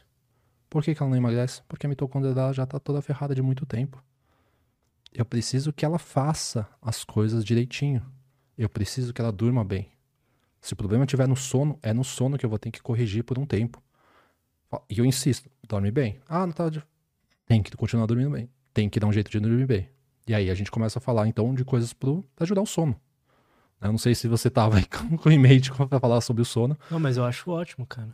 O, o sono para mim é o principal de todos. Você tá dormindo muito cedo, né? É, eu passei um tempo dormindo cedo. Um mês e meio dormindo 8 da noite e acordando 4 da manhã. Por só questões de 4 da manhã até as 8 não existem distrações no mundo. Então não tem ninguém mandando mensagem no WhatsApp e tal. Então foi um período muito produtivo. Mas é, não é o natural do meu corpo. Eu tenho essa, essa noção. E aí até agora eu parei de acordar 4 da manhã. Voltei a acordar às 6 e meia, que é o horário que eu toco. Que meu corpo, é, ele sempre puxa para esse horário. Uhum. Sempre quando eu testo outras, outros horários, aí eu tiro o despertador e, e, vou indo pelo flow do meu corpo, eu sempre me puxa para acordar às seis e meia, sabe? Então eu vejo que é o meu natural ali, o meu, meu como fala, meu ritmo circadiano, circadiano ali, do meu próprio, parece que é mais ou menos ali, sabe? E, e para mim o sono é o que fez a maior diferença na minha vida de todos, porque com um sono bem regulado você é o que você falou, você toma melhores decisões. Então você já não. Quando surge aquele pensamento, será que eu vou treinar hoje ou não? É... Você já sabe qual que é o melhor caminho, sabe? Caso você não tenha dormido bem, você não vai treinar. Você... E você vai comer a besteira, né? Sabe o que você mais faz? Você esquiva. Total. E esquiva é um mecanismo de ansiedade. Por quê? Lembra que você falou da adaptação do nosso corpo? De, assim, de período evolutivo? Lutz, sendo bem sincero, em tempo que a gente tem de história, né, de Homo sapiens, não é muito tempo. Para pra pensar, 200, 250, no máximo, talvez 300 mil anos, não é muito tempo de evolução. Mas nós evoluímos sim. A nível cerebral, nós evoluímos bastante. Tanto é que cada geração, em teoria, é mais inteligente que a geração anterior. Né? Tem a possibilidade dessa próxima geração não ser mais inteligente que a dos pais, mas eu não vou entrar nesse âmbito aqui, porque você já deve ter visto isso, né? Já, viu, já é, viu sobre isso? Já vi, mas eu não sei nada sobre. Se quiser falar, é bem interessante. Mas se quiser deixar um pouquinho para depois. É possível, né? É uma possibilidade por causa justamente da, da existem vários fatores, mas pode estar tá envolvido aí fatores ambientais, né? Poluição, outros fatores de estresse. A nível epigenético, tá, Lutz? O que eu mostrei ali, os telômeros, é a nível genético. Só que os genes só vão ser expressos, só vão sair, digamos, só vão ser lidos se aquela, digamos, como se fosse um código de barra. Ele só vai ser lido se for necessário ou for estimulado de alguma maneira. Então, se eu quero produzir uma enzima para fabricar mais um neurotransmissor, é ali que está a chave. Eu vou ter que estimular essa enzima. E aí, uhum. obviamente, por isso que eu, é, a parte nutricional é disso que eu cuido.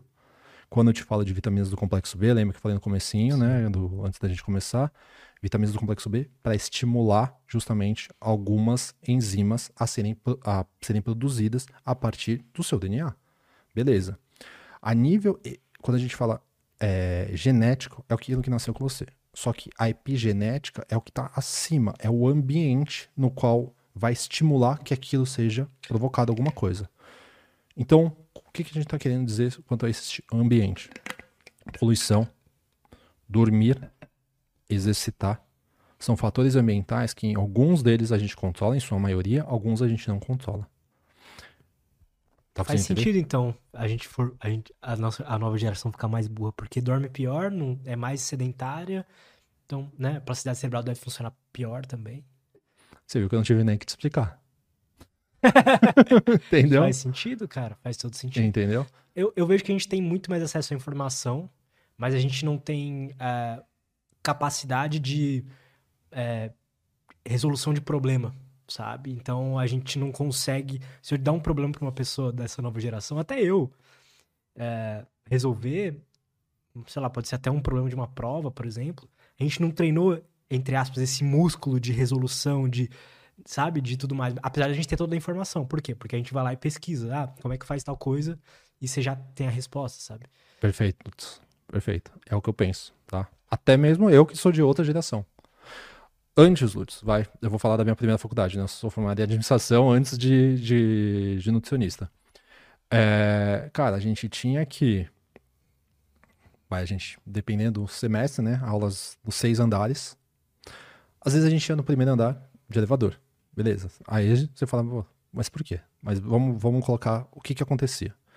Você queria fazer um, um, um TCC? Você ia ter que alugar o livro desse tamanho, descer até a biblioteca, lá no subsolo, alugar o livro. Putz, de alugar, né? Você tinha que esperar alguém retornar com o livro. E você tinha que toda hora lá ver se o livro estava lá. Beleza. Você tinha que carregar aquele livro, abrir e começar a folhear e entender. Ok. Antes disso, então, antes da minha faculdade, provavelmente as gerações anteriores, lia um jornal. A informação do mundo via num jornal ou na TV. Vamos colocar que nem TV tinha, então era jornal. Então, pra você saber que alguma coisa aconteceu lá do outro lado do mundo, Ia demorar um tempinho. Lutz, se acontecer alguma coisa aqui, nosso celular já dispara. A gente já tem informação na hora. Temos um excesso de informação. O que a gente chama de obesidade de informação, né? Total. Nosso cérebro tem uma obesidade que é de várias informações que a gente está tendo e que são problemas que a gente não consegue resolver, Lutz. Se, estou, se acontecer alguma coisa em algum outro país, a gente só fica ansioso, preocupado e tal. Isso a ocupa gente... a nossa memória de trabalho, sabe? E não consegue fazer nada. A gente não consegue resolver esse problema. O que, que eu consigo resolver de problema? Beber água. Total. Ir pra academia. Ah, deu nove e meia? Deixa eu preparar, me preparar para ir dormir. Dez, dez e meia. Putz, não tô com sono. Não importa. Porque a sua espécie humana, e eu sempre falo isso, o tempo todo eu falo assim, você é um ser humano. Só que parece que as pessoas às vezes se esquecem.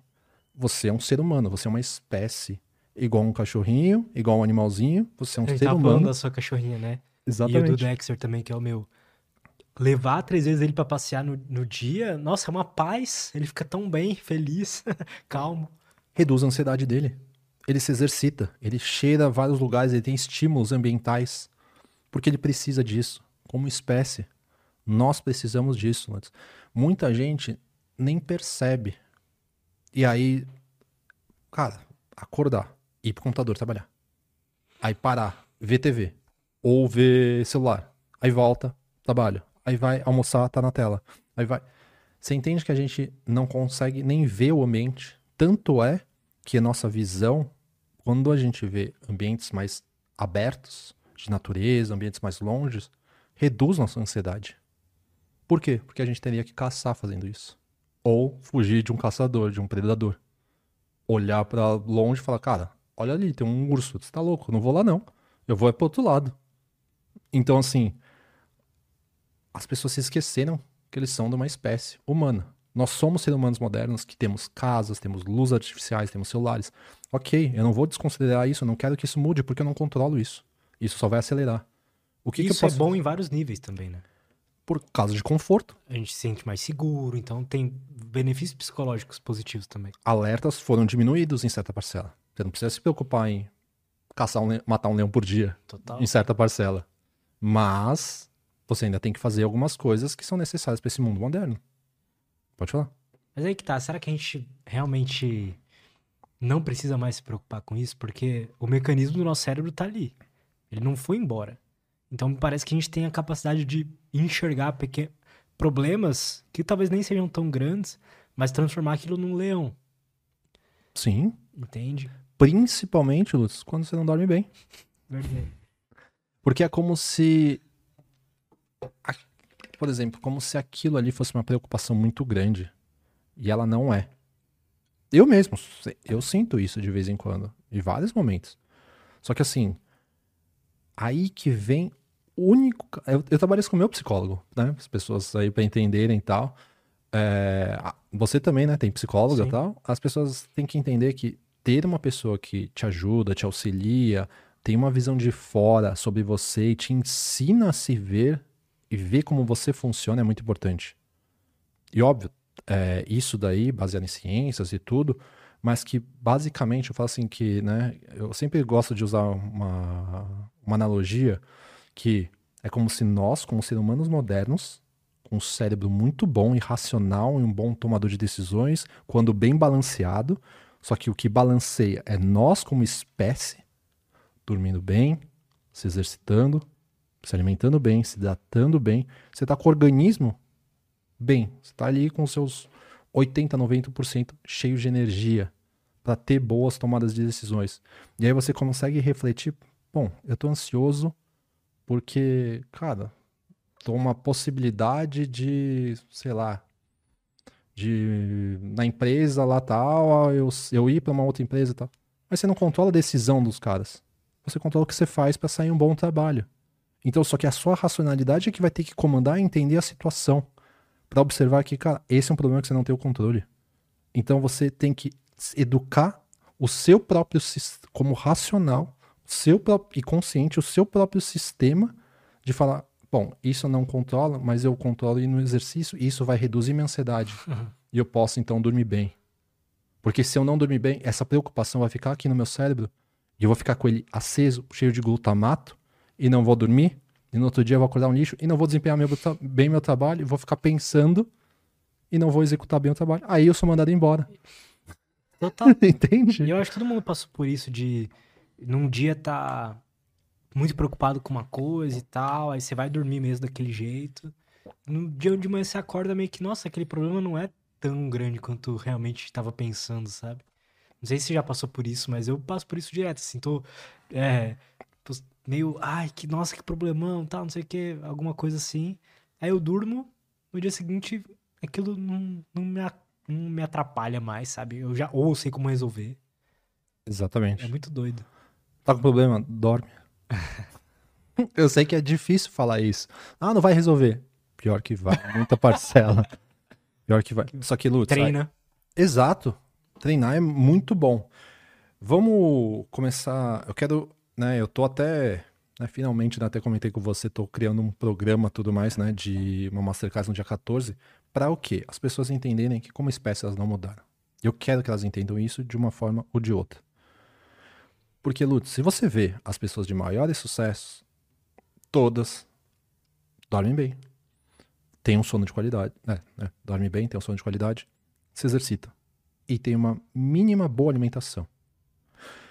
Cara, tem treinadores que ficam por trás nos bastidores dessas pessoas, só para meio que continuar com que essa pessoa entenda que esse processo é importante pro organismo dela. Você vê caras de questão de físico muitas vezes, mas não é só o físico e estética. A nível celular as coisas já acontecem. A nível celular as coisas já acontecem. Só que, Lutz, as- o- a maior parte das vezes o sistema da pessoa já tá tão bagunçado que primeiro é corrigir. Por isso que eu falei, não é entrar com déficit calórico às vezes de imediato. Ah, eu tô com obesidade, preciso entrar em déficit calórico. Calma. Vamos tirar primeiro o que tá te engordando? Vamos fazer o que é mais fácil? Vamos começar a. Você tá bebendo aqui? Vai, um exemplo de pacientes. Você tá bebendo de duas a três long necks todos os dias. Final de semana, 6 a 8. Você acha que você vai conseguir ter uma boa saúde física e mental? Isso. Eu questiono mesmo o paciente. Tem pessoas que são assim. Te- Ah, tem. Tem. Pode parecer. que- É que como você traz as pessoas né, num ambiente diferente.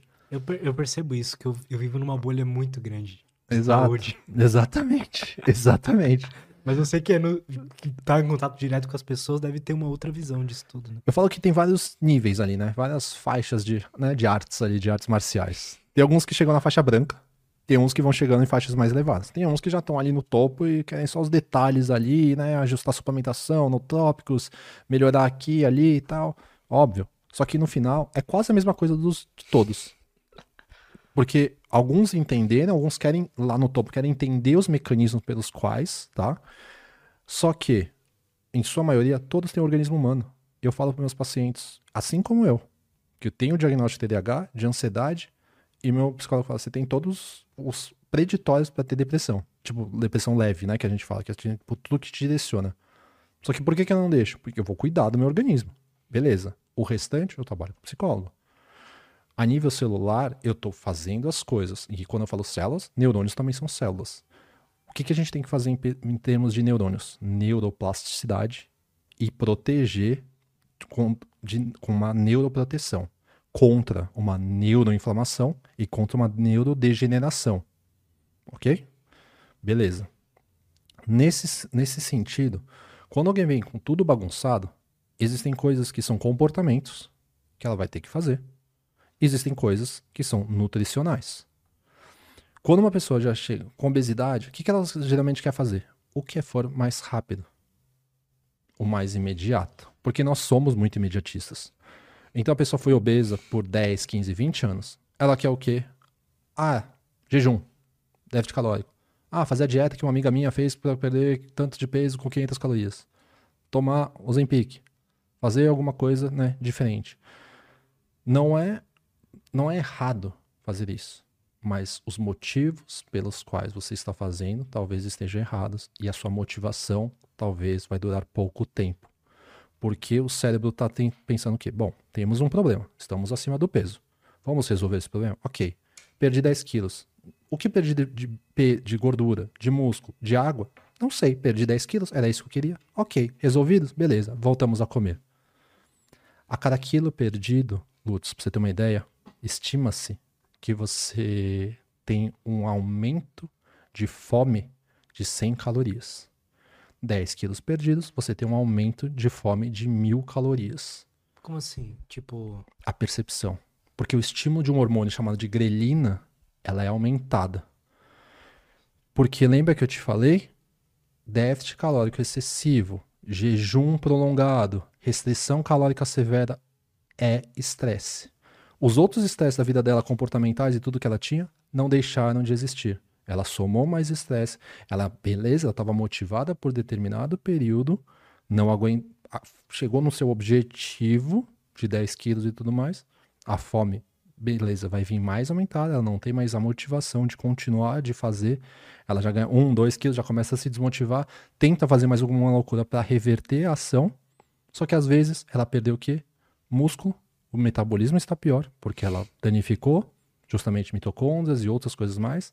Tá com o organismo mais estressado, tá com o organismo pior, mais prejudicado, não tá conseguindo mais se regular e ela começa a se perder então em ser mais impulsiva na comida, não consegue segurar as vontades, e ela perde o controle totalmente, porque o estímulo fisiológico dela, e aí ela não consegue nem controlar mais o fisiológico, porque neuropeptídeo Y, que é um sinalizador a nível celular, desculpa, a nível neuronal, de estímulo de fome, vai sinalizar fome para ela. Grelina no estômago, que é um hormônio, vai estimular também a fome. O que, que ela está fazendo? Ela está com fome fisiológica e ela estava cheia de vontade durante esse percurso todo, perdeu toda a questão. E aí a gente sabe que ter esse tipo de mecanismo bagunçou todo aquele resto. E o que, que essa pessoa faz? Ela estava aqui, ela caiu, voltou a engordar, ela está frustrada. Por isso que o efeito sanfona dura uma vida inteira da pessoa. Tá fazendo sentido já isso? passei por isso. Faz muito sentido. Perfeito. Melhor ainda quando a gente já viveu, né? Total. Lutz, Você que- também, né? já vivi. Já vivi esse lado também. De excesso, principalmente de compulsão alimentar. É, por, assim, uma água? Ah, claro. Dudu, pega uma água lá pra ele, por favor. Ah, antes de eu começar, antes de você me atender lá, montar minha dieta e tal, que inclusive funcionou muito bem. Não sei se você viu as vi, fotos. eu vi. É, funcionou muito bem. E, mas antes disso, eu passei em uma outra Nutri, mas eu não boto a culpa nela jamais, foi a culpa minha mesmo. Obrigado. Mas passei em outra Nutri e eu tentei fazer minhas próprias dietas várias vezes, né? Porque eu falei assim, ah, esses nutricionistas aí não sabem de nada que o cara ensinando no YouTube. É só fazer esses cálculos aqui, eu vou ter minha dieta, sabe? E realmente é um bom começo, na minha opinião. Acho que é um bom ponto inicial pra quem não pode pagar. Uhum. Mas existem vários outros fatores que ah, você precisa de alguém que estuda, que entende, que vai te falar que eh, não é só calcular macro, basicamente. Né? E aí eu fazia minhas próprias dietas e tudo mais, então eu lembro claramente a última vez que eu fiz uma dieta bem restritiva, eh, perdi peso bem rápido, isso foi no ano passado, final, metade pro final do ano passado ali, tipo nos 75% do ano. E e daí eu fiz uma dieta ali em um mês, dois meses eu, eu perdi bastante, bastante gordura. Foi, funcionou legal, assim, na parte estética e tudo mais. Só que eu não aguentei mais. Tipo, durou um mês, dois meses e eu sucumbi, assim. Eu, eu literalmente parecia que eu tinha perdido o controle de mim mesmo e eu comi quatro dias seguidos, assim, um lanche de quatro carnes do BK. Quatro dias seguidos. Então eu pedia o, tipo, o lanche mais tóxico deles lá. E eu parecia que eu não tinha controle mais de mim, sabe? É doideira isso, cara. Porque realmente essa grelina aí fazendo tomar decisões que não sou eu, sabe? Entende o que eu Perfeito. quero dizer? Perfeitamente. Antes de comer, você estava consciente de fazer o pedido? O que, que seria estar consciente, sabe? Tipo, isso vai provocar, sei lá, isso vai. Vou ter um regresso com isso? Ahn, será que eu quero mesmo? Será que eu não estou sendo impulsivo? Não, não tinha isso. Eu... Depois você teve, Sim, teve culpa. sim. E a culpa é mais um fator de estresse. Verdade. Sentir essa culpa depois de comer é tão estressante que também desregula um hormônio que chama, chamado de cortisol. E por desregular esse cortisol, você acaba literalmente metabolizando pior aquela, aquela caloria. Porque se você comesse, digamos, sem culpa, porque está programado, a culpa é menor. Talvez ela nem exista. Eu hoje está em dia. programado. Sim. Lembra que você até perguntou, né? Refeição livre. É. falei, Lógico, pode fazer. Faz tal dia, tal momento, planeja. Eu, eu, tô eu faço duas, às vezes três refeições livres e, e final de semana. Uhum. E, nossa, tá funcionando muito bem. Eu acho que um dia eu quero chegar na uma refeição livre, mas eu não tenho pressa, sabe? Eu acho que eu sei que um dia eu vou conseguir chegar lá, mas não ter mais culpa por comer uma, um lanche ou alguma besteira assim, eu acho que fez toda a diferença. Exato. E até porque, Lutz, por exemplo, com- igual você falou, comeu o lanche ali do BK de quatro hambúrgueres. Hoje, talvez você coma um lanche normal de um hambúrguer, porque, e depois você vê que você tá ok. Você não precisa estar explodindo ali e falar, nossa, que delícia tal. Hoje eu peço madeiro. Ah, justo. Total, né? Vou- Já pede o patrocínio do Bandeira. então, assim, a... e- por isso que, assim, é difícil, Lutz, porque o nosso sistema emocional para as nossas escolhas alimentares sempre vai falar muito alto. E os nossos mecanismos fisiológicos sempre vão falar muito alto. Só que quem controla esses dois carinhas é nosso sistema racional. É nosso córtex pré-frontal. Se você não dorme bem, Lutz, puf, você já quebrou o cara que poderia ser o gerente da situação e falar, galera, calma. Não dá pra ter. Já era. Ou, se isso acontece e você não consegue, por exemplo, ter uma boa tomada de decisões naquele momento, porque você tá mais estressado, um dia mais, uma- um dia mais estressante, que você já acordou, né, com despertador, ansioso e tudo mais, não dormiu bem. Naquele dia você. o- Por que, que eu eu quero sempre dar conhecimento para o meu paciente? Porque ele tem que ter autonomia.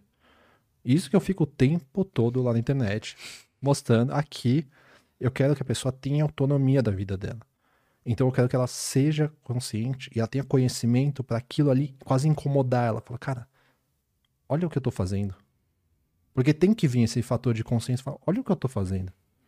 E várias vezes eu falei, né, que já tive compulsão. Várias vezes eu me encarei e falei, cara, e aí, o que você tá fazendo? Tipo, no espelho, e aí, você tá. Você vai continuar fazendo isso? Por que, que você fez isso? E a gente tem que parar e analisar um pouco a situação. De forma racional e mais consciente, falar, beleza, não vou ter culpa pela situação, mas deixa eu entender por que, que isso aconteceu. E aí que, claro, uma psicoterapia pode ajudar. Mas o que, que eu trabalho antes disso, Lutz? Eu trabalho para o paciente. Vamos controlar o seu mecanismo fisiológico, que é o que de fato dá. É porque até, se você, mesmo se você fizer uma, uma terapia e você não dormir bem, por exemplo, e não, e não comer bem, você não vai ter os mesmos benefícios de uma terapia. Então, a, pelo menos a minha terapeuta, a primeira coisa que ela faz é, tá, como é que você dorme, como é que você se alimenta? Porque senão, como é que você vai ter plasticidade cerebral? Como é que você vai, né? E etc. Não tem nem como. Exato. Você não tem a peça para encaixar o quebra-cabeça. Você nunca vai ver a imagem ali. Então você precisa dessas peças. Então, em nível fisiológico, eu falo assim, tá, não vai dar para você fazer jejum igual você tá fazendo. Não dá para você comer da forma que você come. Você tem que ter um controle.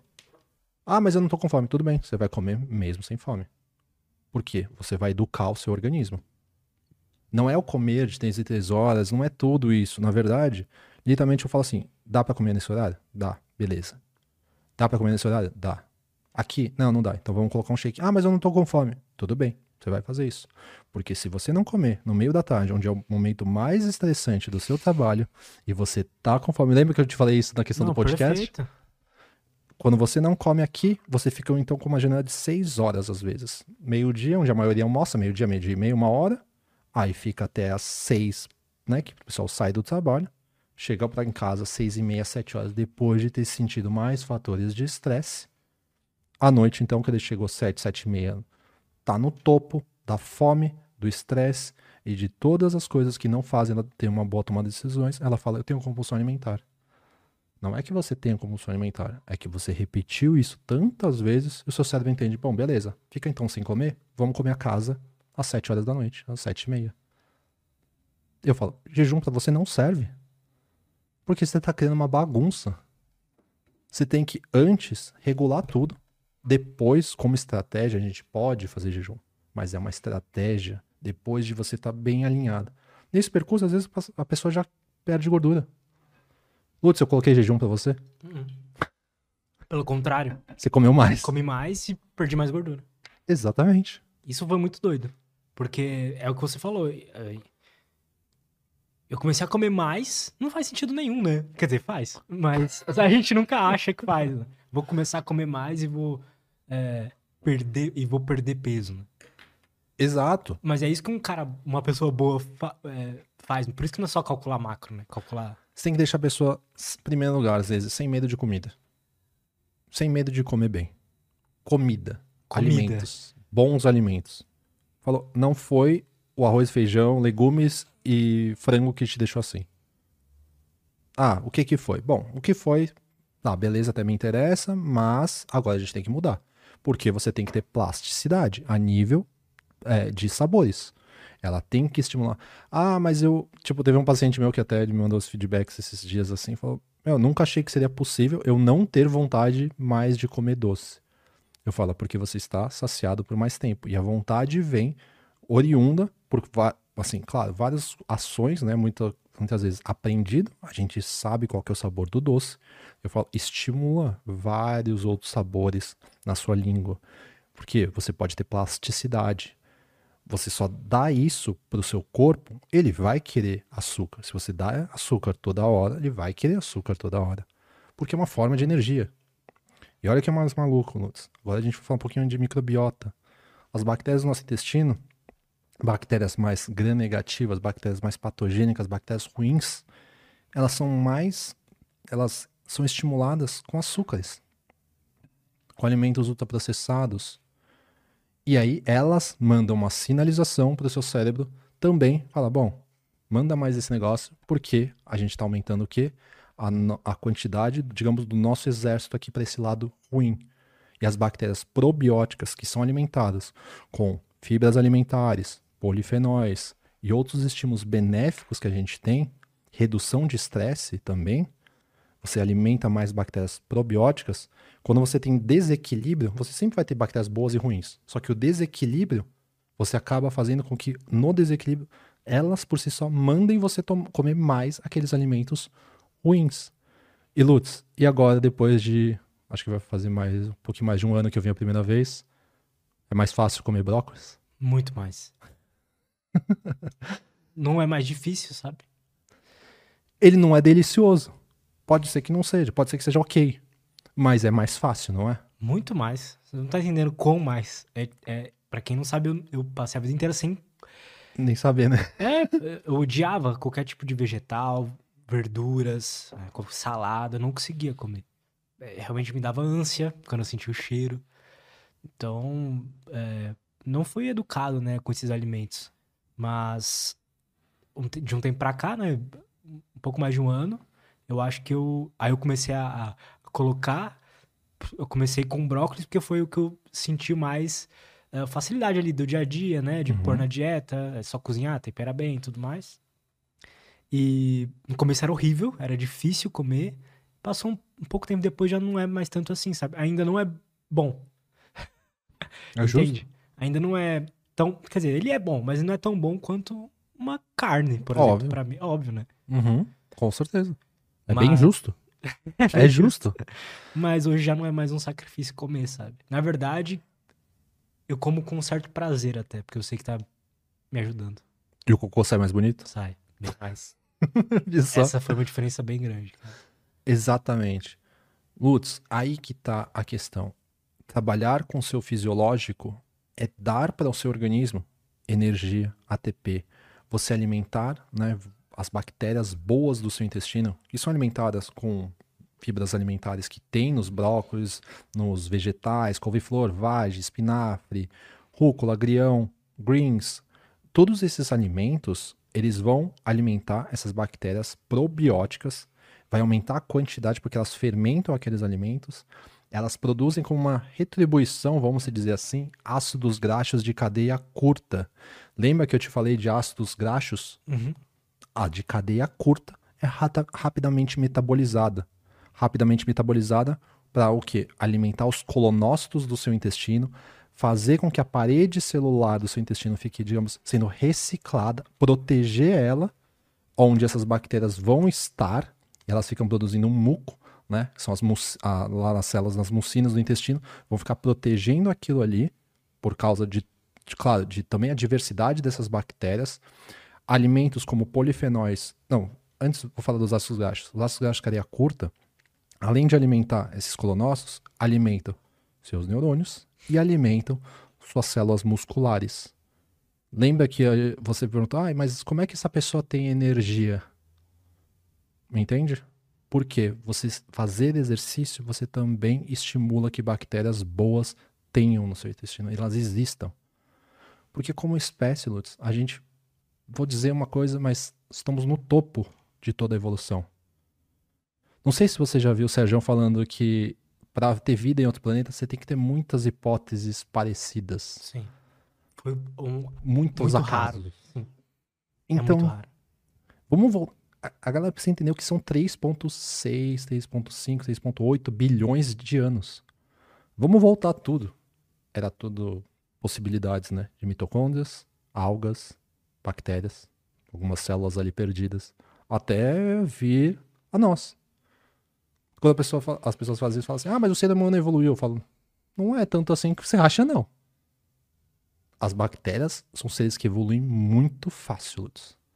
Elas evoluem muito fácil. Com os estímulos corretos ou os estímulos errados, elas evoluem muito rápido. Tanto é que é, in vitro, né? Você coloca ali, e vamos colocar aqui um problema que as pessoas vão ter que começar a tomar conta antibióticos, Lutz. Você coloca ali numa. É, esqueci o nome da placa de Petri. Você uhum. coloca ali um antibiótico. As bactérias se afastam. Algo, ou elas matam ali, né? O que tem, beleza. Algumas ali começam a ficar resistentes à ação daquele antibiótico. Muito rápido, Lutz. Muito rápido. Então, infelizmente, tem muitos médicos que passam antibiótico para qualquer coisa. Para infecção de garganta, antibiótico. Se for de bactéria, beleza. Mas e se for alguma coisa de vírus? Não infecção de garganta, outra coisa. Usar antibiótico a todo momento, ainda mais né, que hoje já fizeram um uso né, muito crônico de antibióticos. Pode reparar que a maioria. Não existe muitos antibióticos novos, na verdade não existe. É meio que eles começam a tentar mudar algumas moléculas e tudo mais, porque não vale o custo da indústria farmacêutica investir numa, num antibiótico que em breve a bactéria vai se adaptar. E quando ela se adapta, então ela fica mais resistente e se cria superbactérias. Lutz, a coisa é mais louca ainda, porque se a gente for a nível, por exemplo, de uma grávida, o uso crônico de antibióticos, uso prescrito na, durante a gravidez ou para uma criança, pode ser, pode estimular facilidade dela ter um problema de desenvolvimento de nível cerebral, um transtorno do neurodesenvolvimento. Então não pode passar antibiótico por qualquer coisa. E a pessoa também tem que entender isso. Ela não precisa ter medo de usar, mas ela tem que entender o porquê que ela está usando e se é para que ela seja, porque ela é de amplo espectro. Ela vai matar as bactérias ruins, só que ela vai atingir bactérias boas também. E nós já sabemos que bactérias são importantes na nossa vida. Bactérias benéficas. Bactérias, por exemplo, que a, a criança vai passar no canal do parto, o canal vaginal. Que vai, ela vai colher ali o primeiro contato que ela vai ter com, com bactérias boas. Depois o leite materno. Ela vai ter várias bactérias boas durante esse percurso da vida. Até seus dois anos em média, que se formou ali a microbiota da criança três anos no máximo. Depois é igual, quase igual de adulto. Não tem muita diferença. Só que quando a gente se alimenta bem, Lutz, em torno de 3 a 5 dias, a gente já tem uma modulação de microbiota intestinal de forma positiva. Só que também, se a gente come mal, lembra de 4 dias que alguém comeu Burger King, já tem uma modulação de bactérias patogênicas também. Então é muito fácil de você comer bem e é muito fácil de você comer mal. Por vários mecanismos do seu próprio corpo. Então, por isso que a ideia é educar, literalmente educar as pessoas que elas aprendam a comer bem. Por quê? Sempre vai ser mais fácil abrir um pacotinho, sempre vai ser mais fácil pedir comida na internet. Sempre... Muito mais gostoso, né? E muito mais gostoso, muito mais prazeroso. Muito mais prazeroso. Porque o outro lado, o estímulo de dopamina, é muito maior do mundo externo. Redes, nós somos usuários da rede. Igual de drogas. Nós somos é, a gente fala que não tem vício de alimentação, mas literalmente as pessoas têm vício de alimentação, porque os mecanismos são os mesmos. Vício é Açúcar. é hábito, né?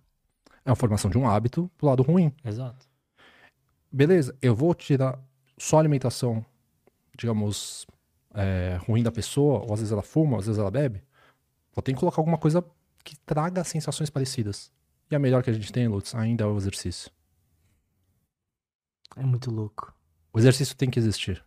Não tem como não ter. Para mim é muito claro isso, sabe? Até falei, é, esses dias o postou um negócio de dias ruins, né? Aí falou assim, ah, nos dias ruins eu tento manter ali a rotina e tal, eu mandei mensagem pra ele. Cara, você tem a impressão que nos dias ruins, geralmente se você dá um treinão,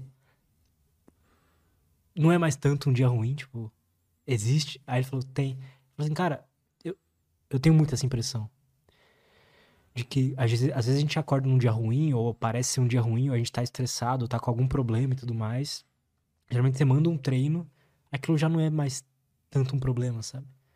Então, ou você já tá menos ansioso. É muito instantâneo, cara. É muito instantâneo. É mágico. Porque é na hora. É na Quando hora. você sabe o que o exercício faz, é na hora. E fala assim que você faz, você tem que sentir. Se você não perceber isso, a sua motivação vai durar só o emagrecimento. E você chega ali no tal objetivo e pronto, perdeu. Por isso que eu falo que é um processo. Sempre é um processo. E é um processo de manutenção que custa caro. Custa caro não de valor, é difícil. Não é fácil. Só que é simples. Sejamos sinceros, é simples. É simples. É difícil para muita gente, mas é simples.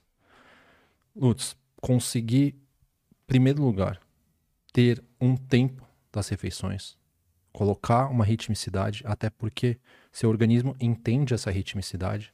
Assim como a gente falou de ritmo circadiano, melatonina, que é produzida na sua glândula pineal e é liberado na ausência de luz, a nível intestinal você também produz melatonina. Você produz 400 vezes mais melatonina a nível intestinal do que na glândula pineal.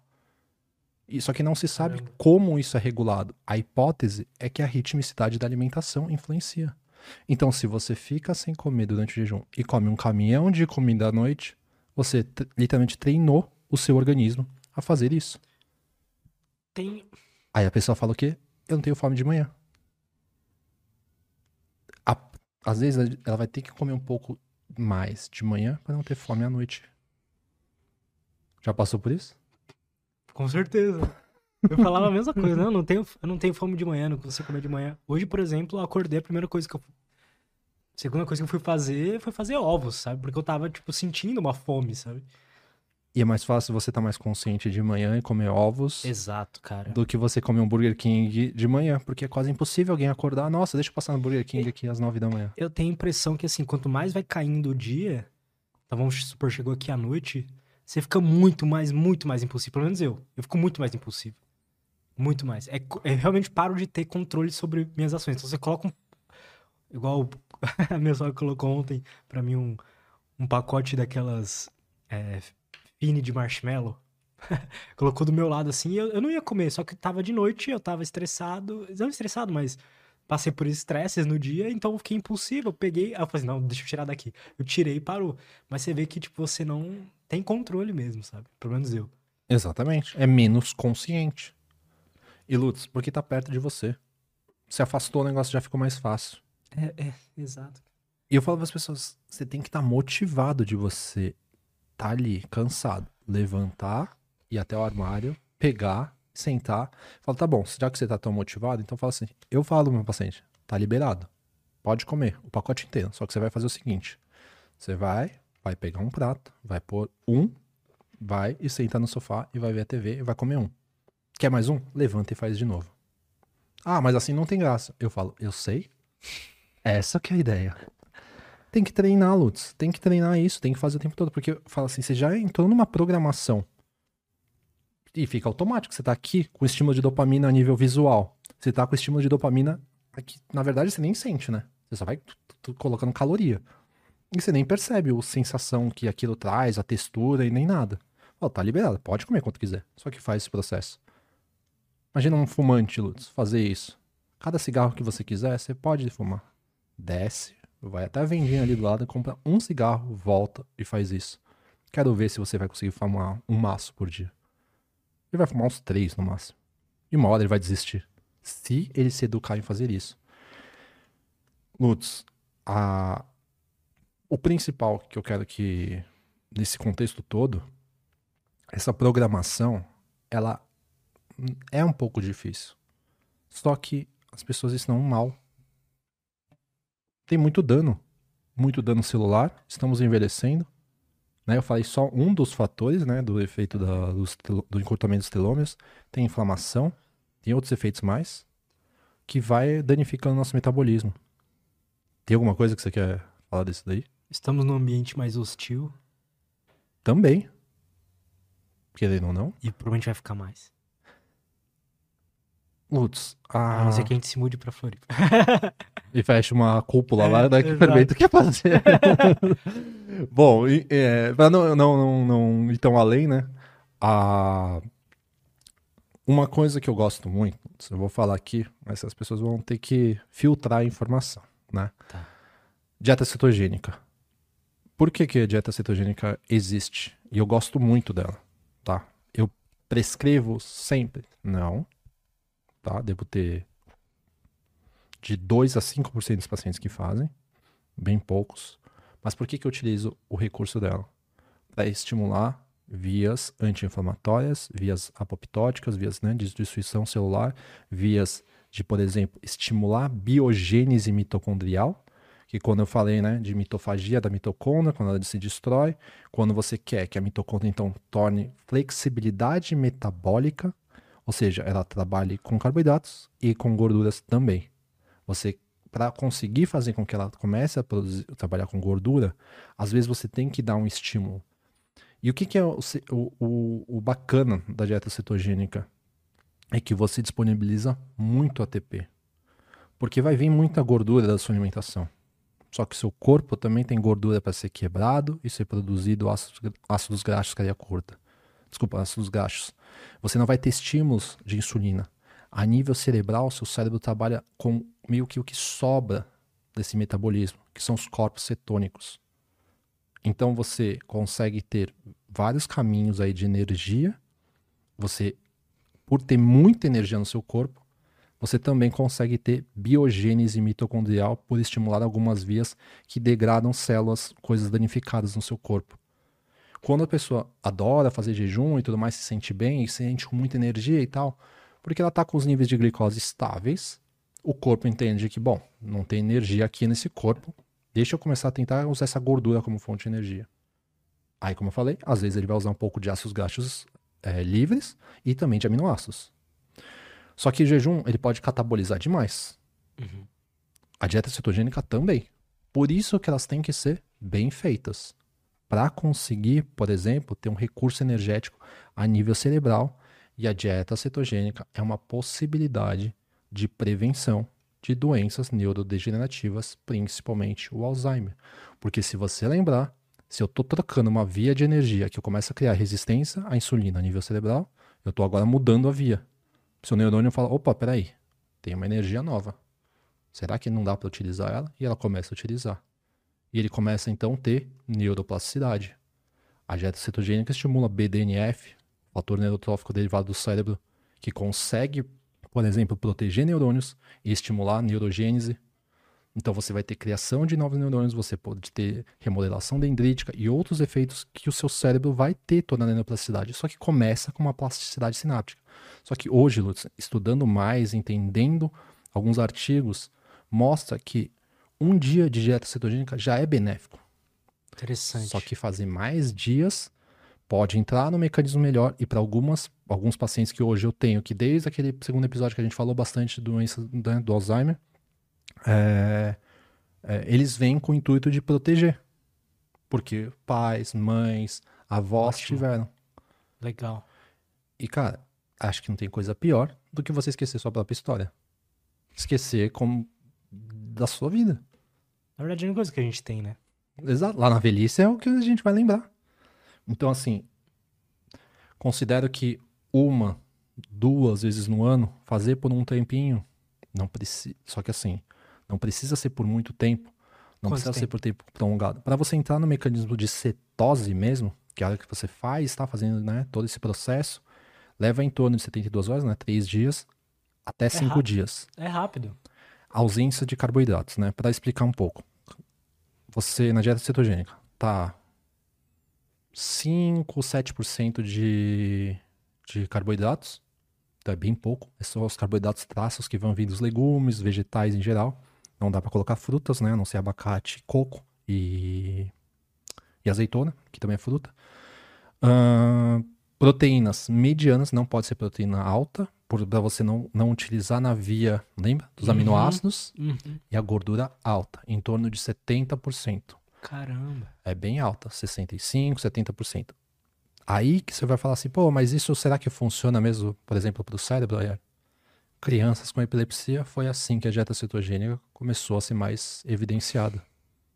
Por quê? Na, dieta, na dieta cetogênica para epilepsia, para tratamento neurológico, utiliza-se uma média de 90, 85, às vezes 95% de gordura. É muita coisa, Lutz. É muita coisa. É praticamente gordura e um pouquinho de proteína. E a criança não tem mais, às vezes, ataques epiléticos. Interessante. A coisa é muito né? louca, né? Muito louco, cara. Só que é difícil para essa criança ganhar peso, enfim, é um tratamento. Né? É um tratamento bem direcionado, só que aí nesse caso, as gorduras que são utilizadas em maior parte são os TCM. Já ouviu falar dos TCM? Sim. Tem aqui, né? Tem aqui, tem aqui. Os triglicerídeos de cadeia média. C8 e C10, né? As cadeias de carbono, cadeia muito longa, longa, média e curta.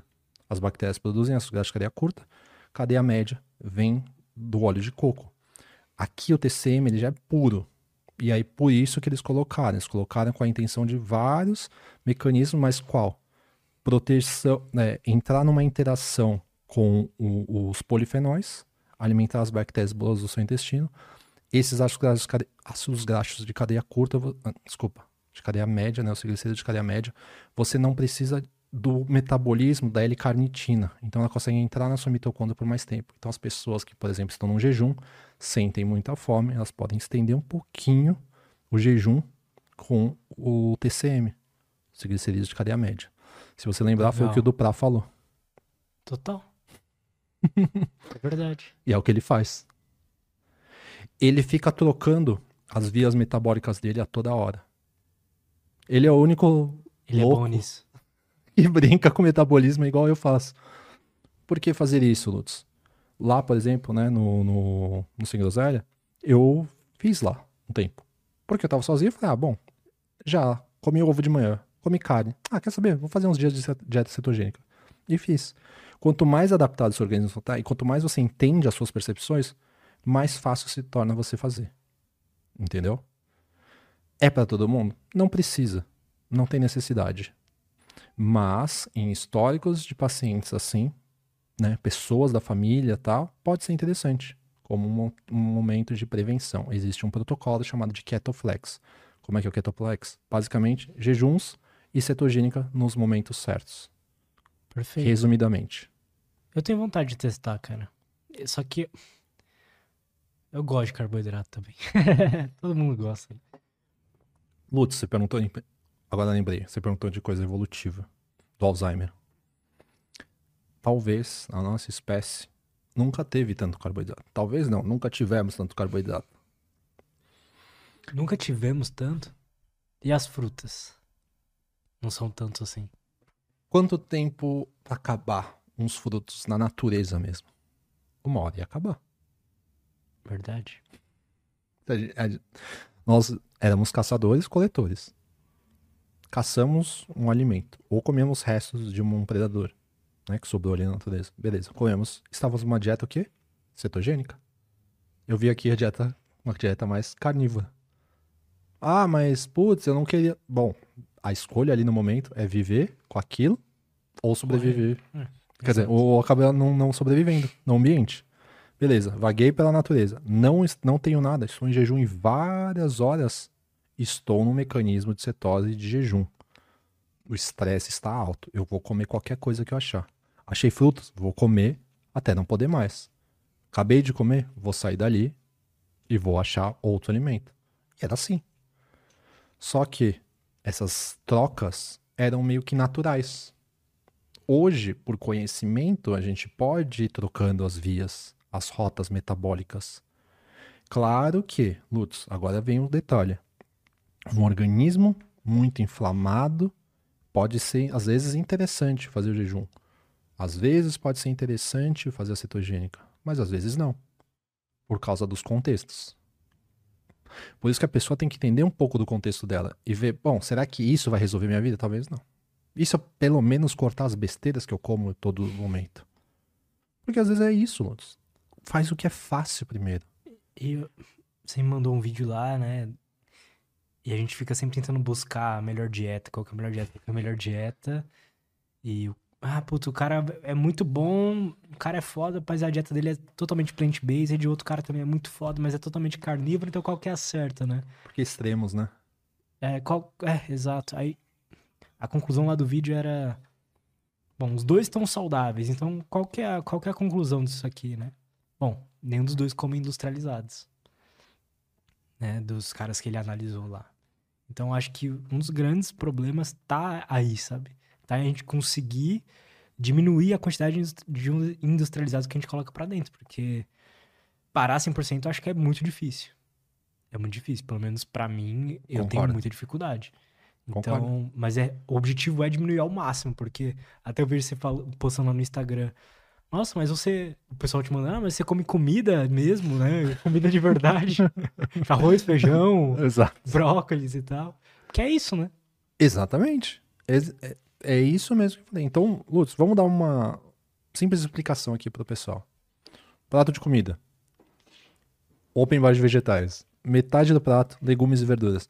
Ah, mas eu não gosto. Tá bom, então começa com um quarto.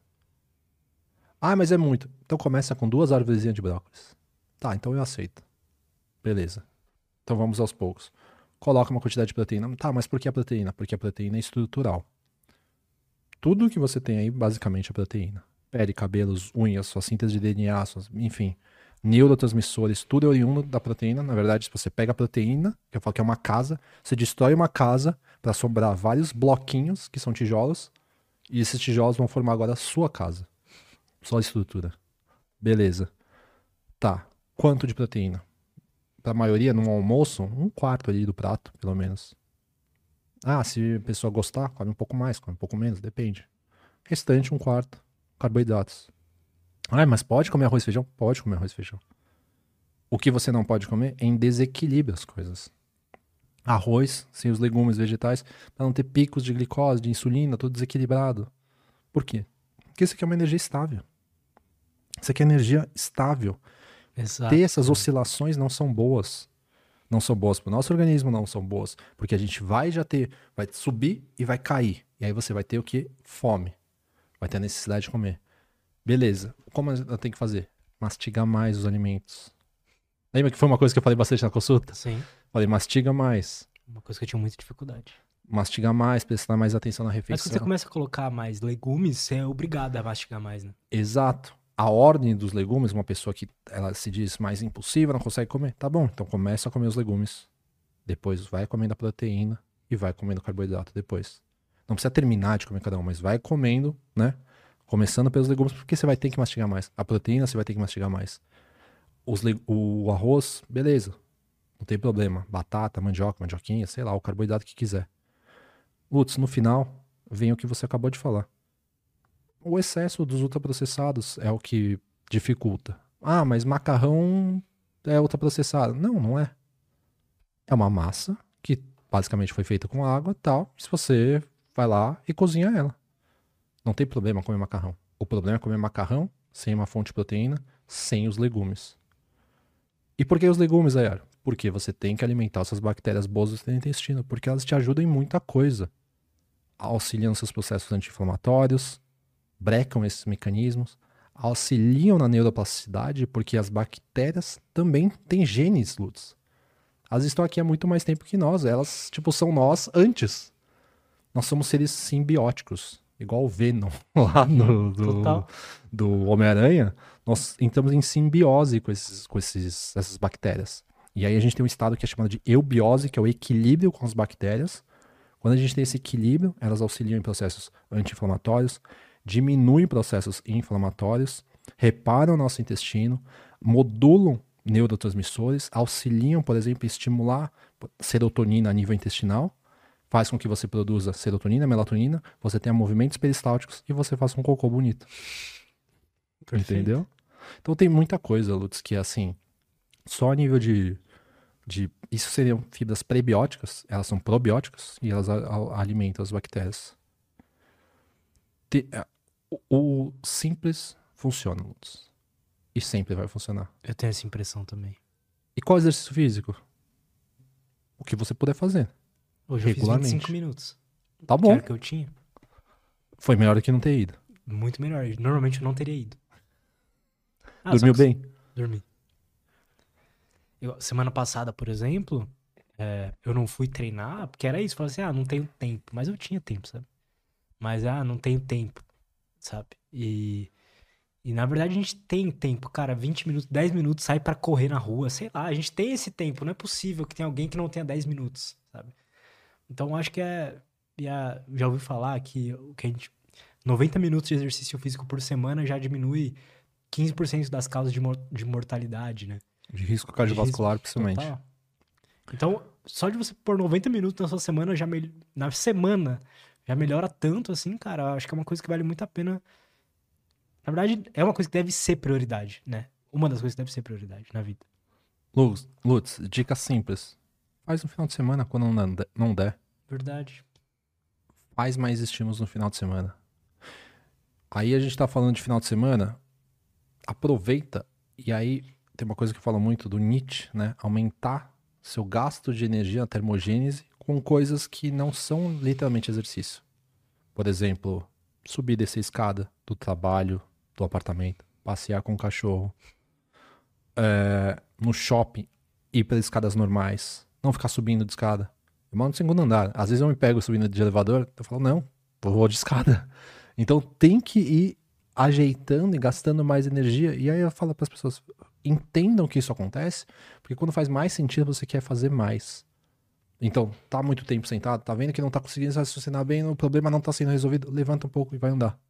Cinco minutos. Talvez isso já vai resolver o problema. Nossa, comigo isso é direto. Eu não tô ali conseguindo me concentrar, eu levo o cachorro pra passear, volto e já tô bem de novo. Porque a gente precisa do quê? Das exposições à claridade, você precisa da ambientalização, você precisa igual ele. Ele fica feliz, você fica feliz. Só que às vezes a gente não usa o tempo de forma boa. É.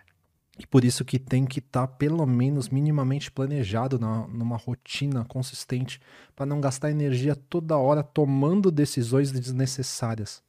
Porque, Lutz, imagina se todos os dias você tivesse que, na hora, tomar a decisão que você vai comer. Tipo, ah, bom, vou comer agora no iFood, deixa eu ver. Hum, não sei o que eu vou pegar. Ah, e se eu pegar tal coisa? E se eu pegar tal coisa? Você tá gastando energia.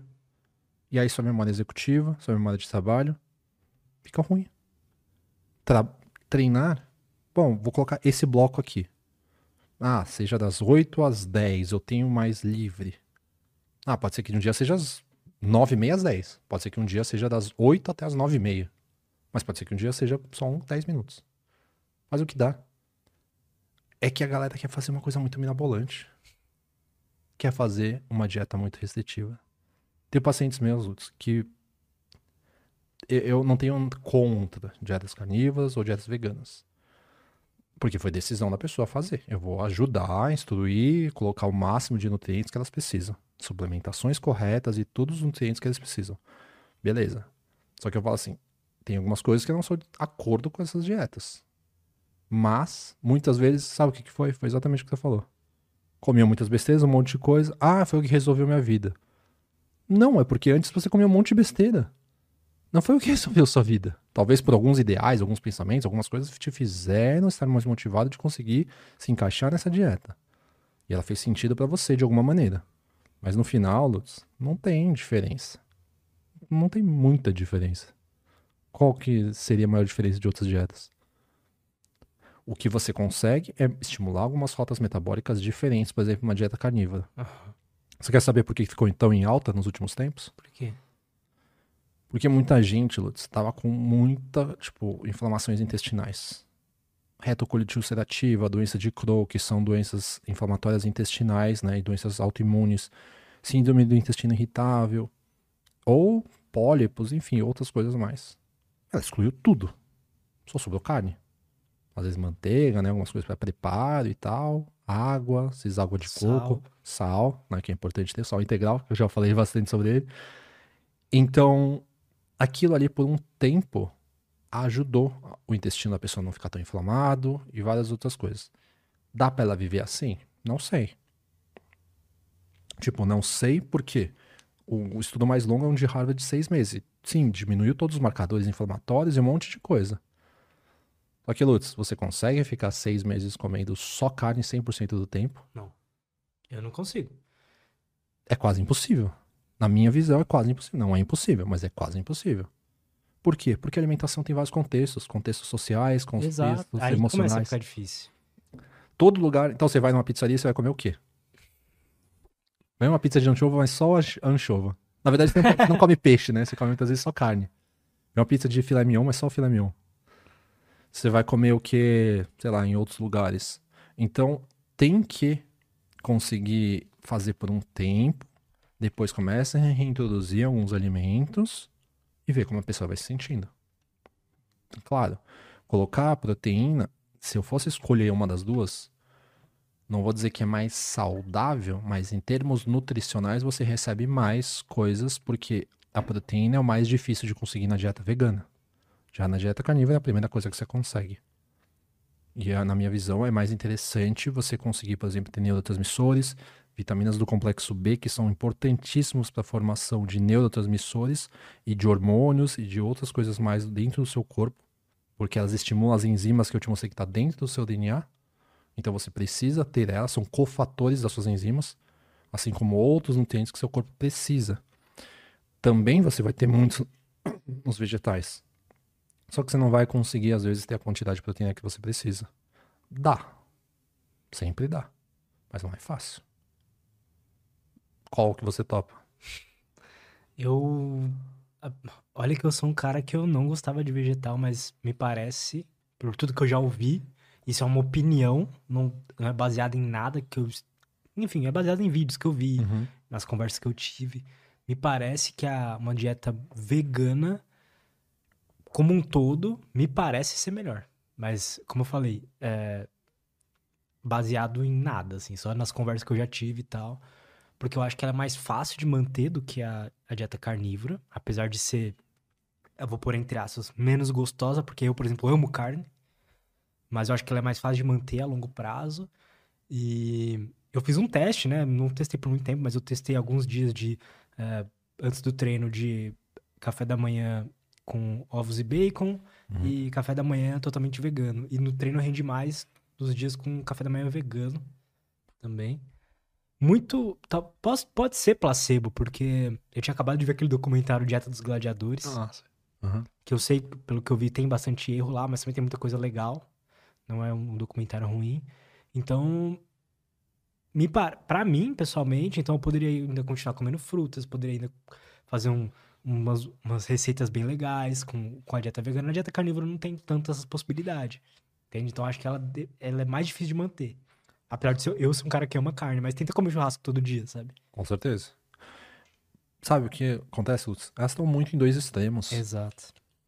Nós somos onívoros. Nós é, comemos carne, mas também comemos vegetais. Porque sabemos da importância dos vegetais, principalmente para as nossas bactérias. Te falei que essas reações que acontecem no nosso corpo são oriundas desses estímulos, por exemplo.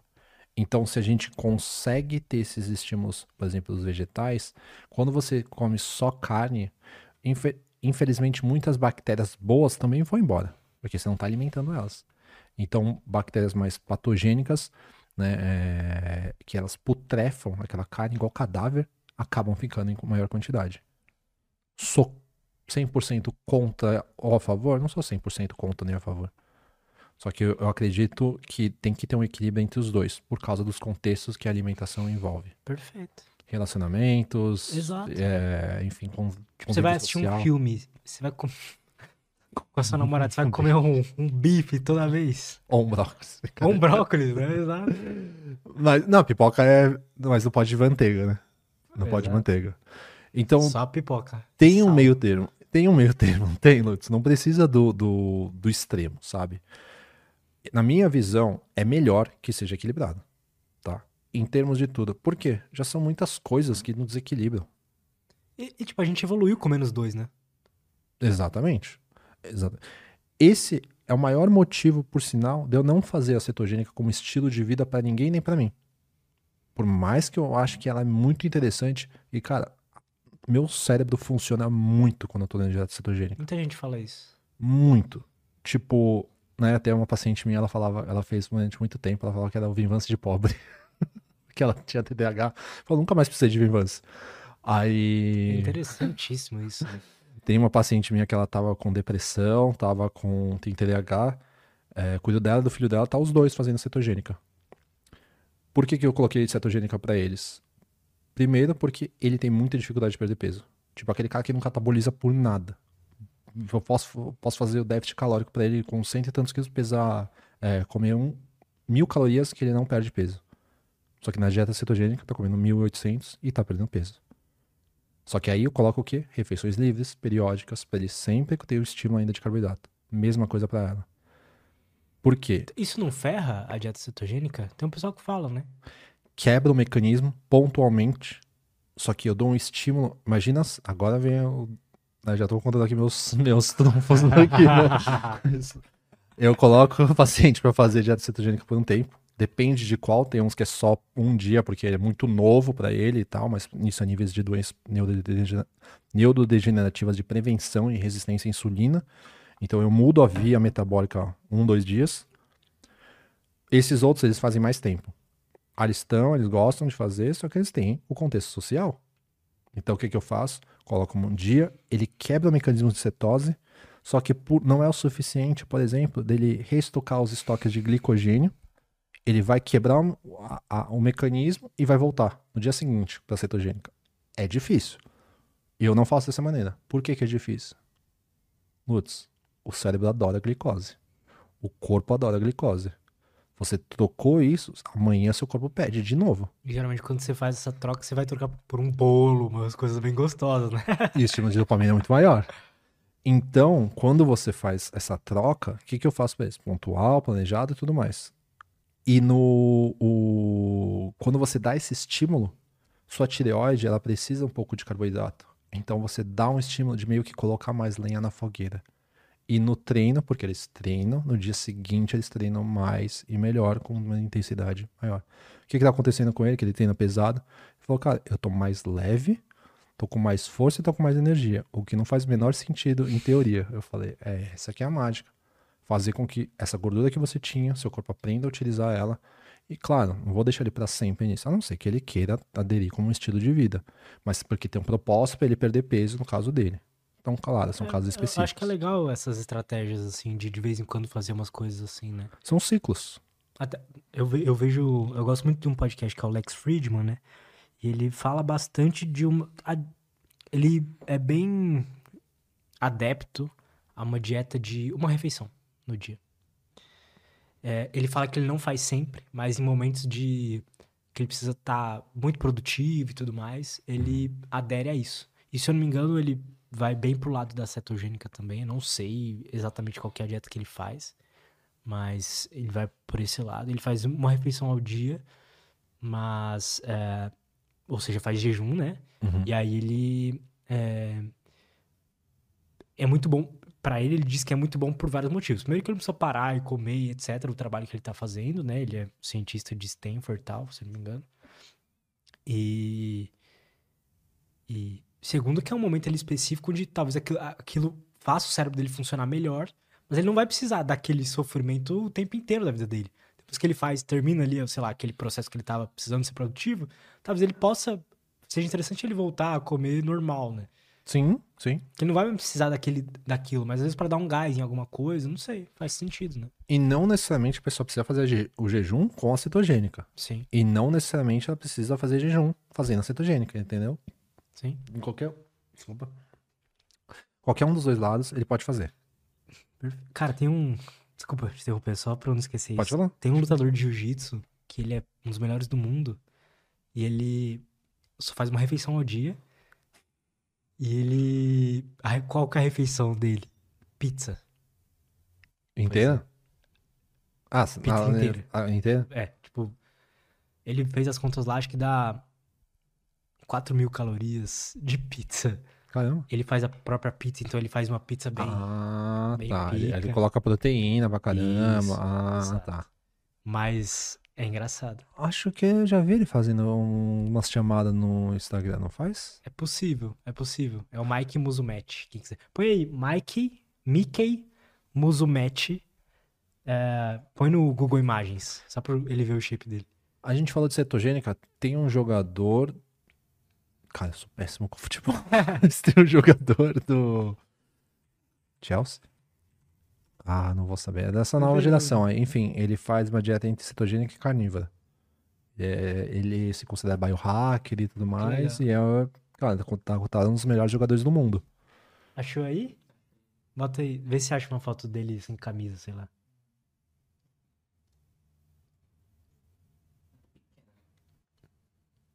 Ele é da mesma categoria que eu, 64 quilos. É. E ele só come pizza todos os dias. Todos os dias? Todos os dias. É bizarro, né? Ele treina antes de. Antes. Antes, né? Tipo, ele, ele passa o dia inteiro treinando, o dia inteiro, e aí chega à noite ele faz a pizza, que ele mesmo faz, e é uma pizza bem, bem che- cheia de coisa e tudo mais, e tem esse shape. Mas, tipo assim, a pizza que ele faz, sabe? Eu imagino que ele É. escolhe o melhor queijo, escolhe ali, bota Bastante bastante, tomate, proteína. sei lá. Ele É. tem que colocar muita proteína, né? Tem. Bastante. Mas é. Ah, Lutz, uma coisa que é importante falar é que assim, as pessoas não podem se basear no topo. Então, esse cara ele treina 8 horas por dia, né? Exato. Começa por aí.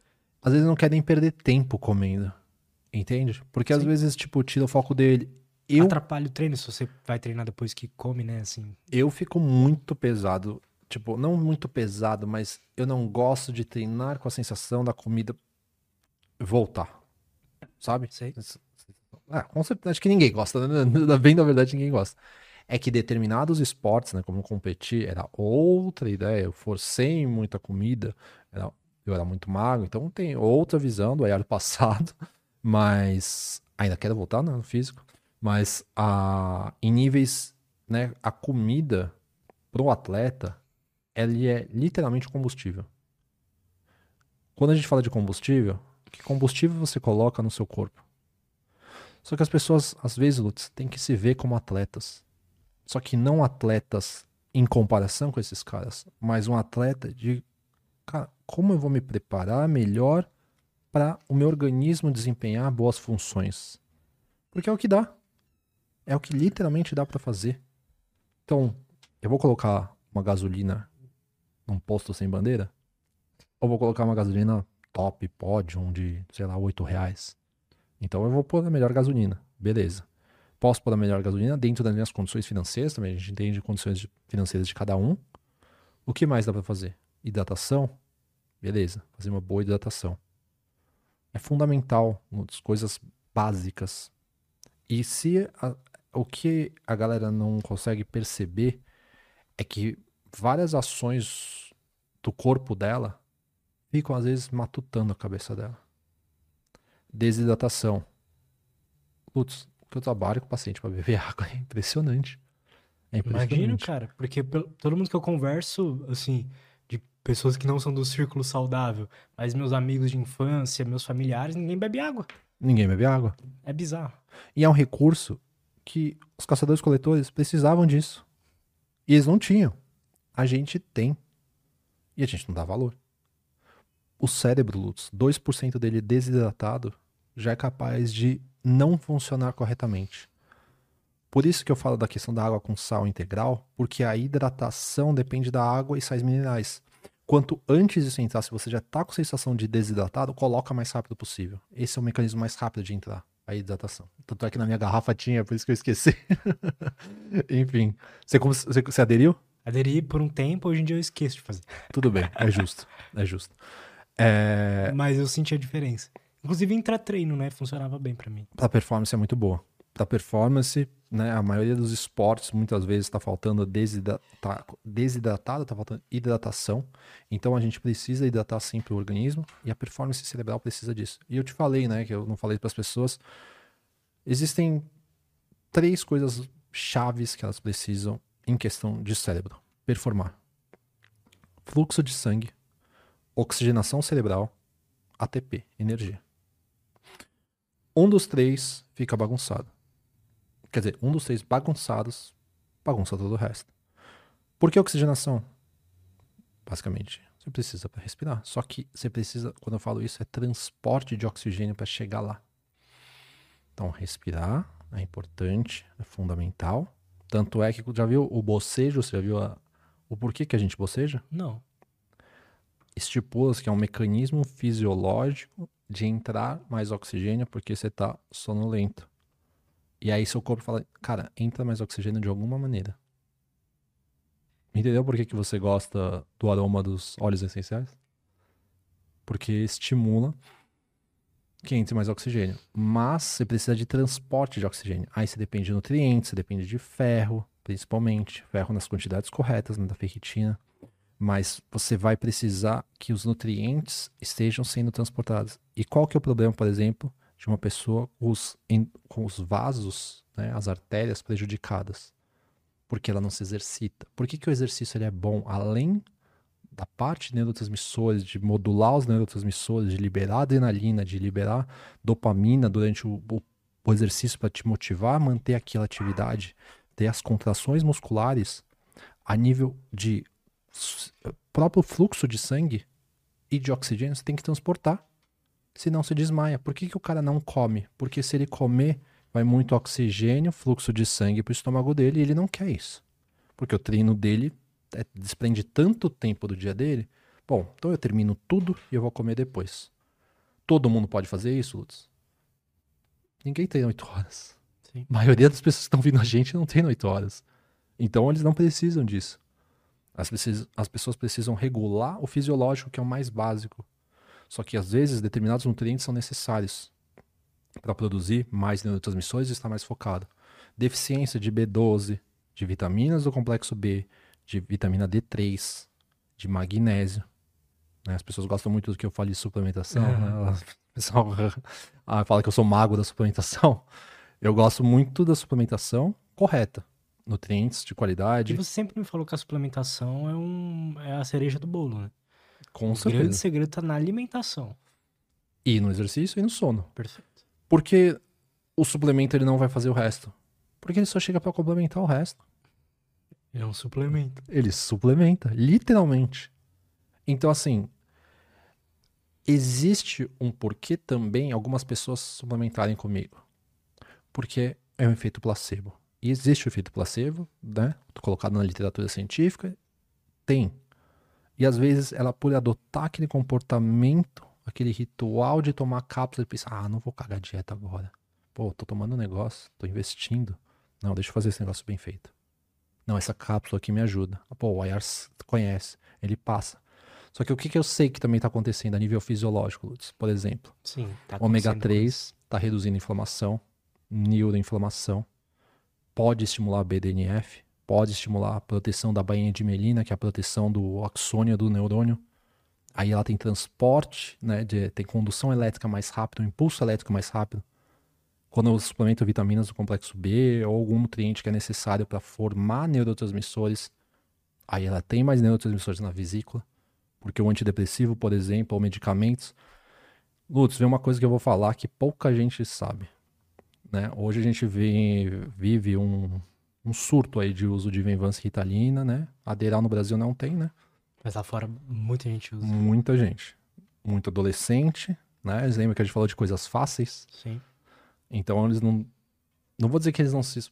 Não, eles não se esforçam para muita coisa. Eu, eu faço muito parte da comunidade.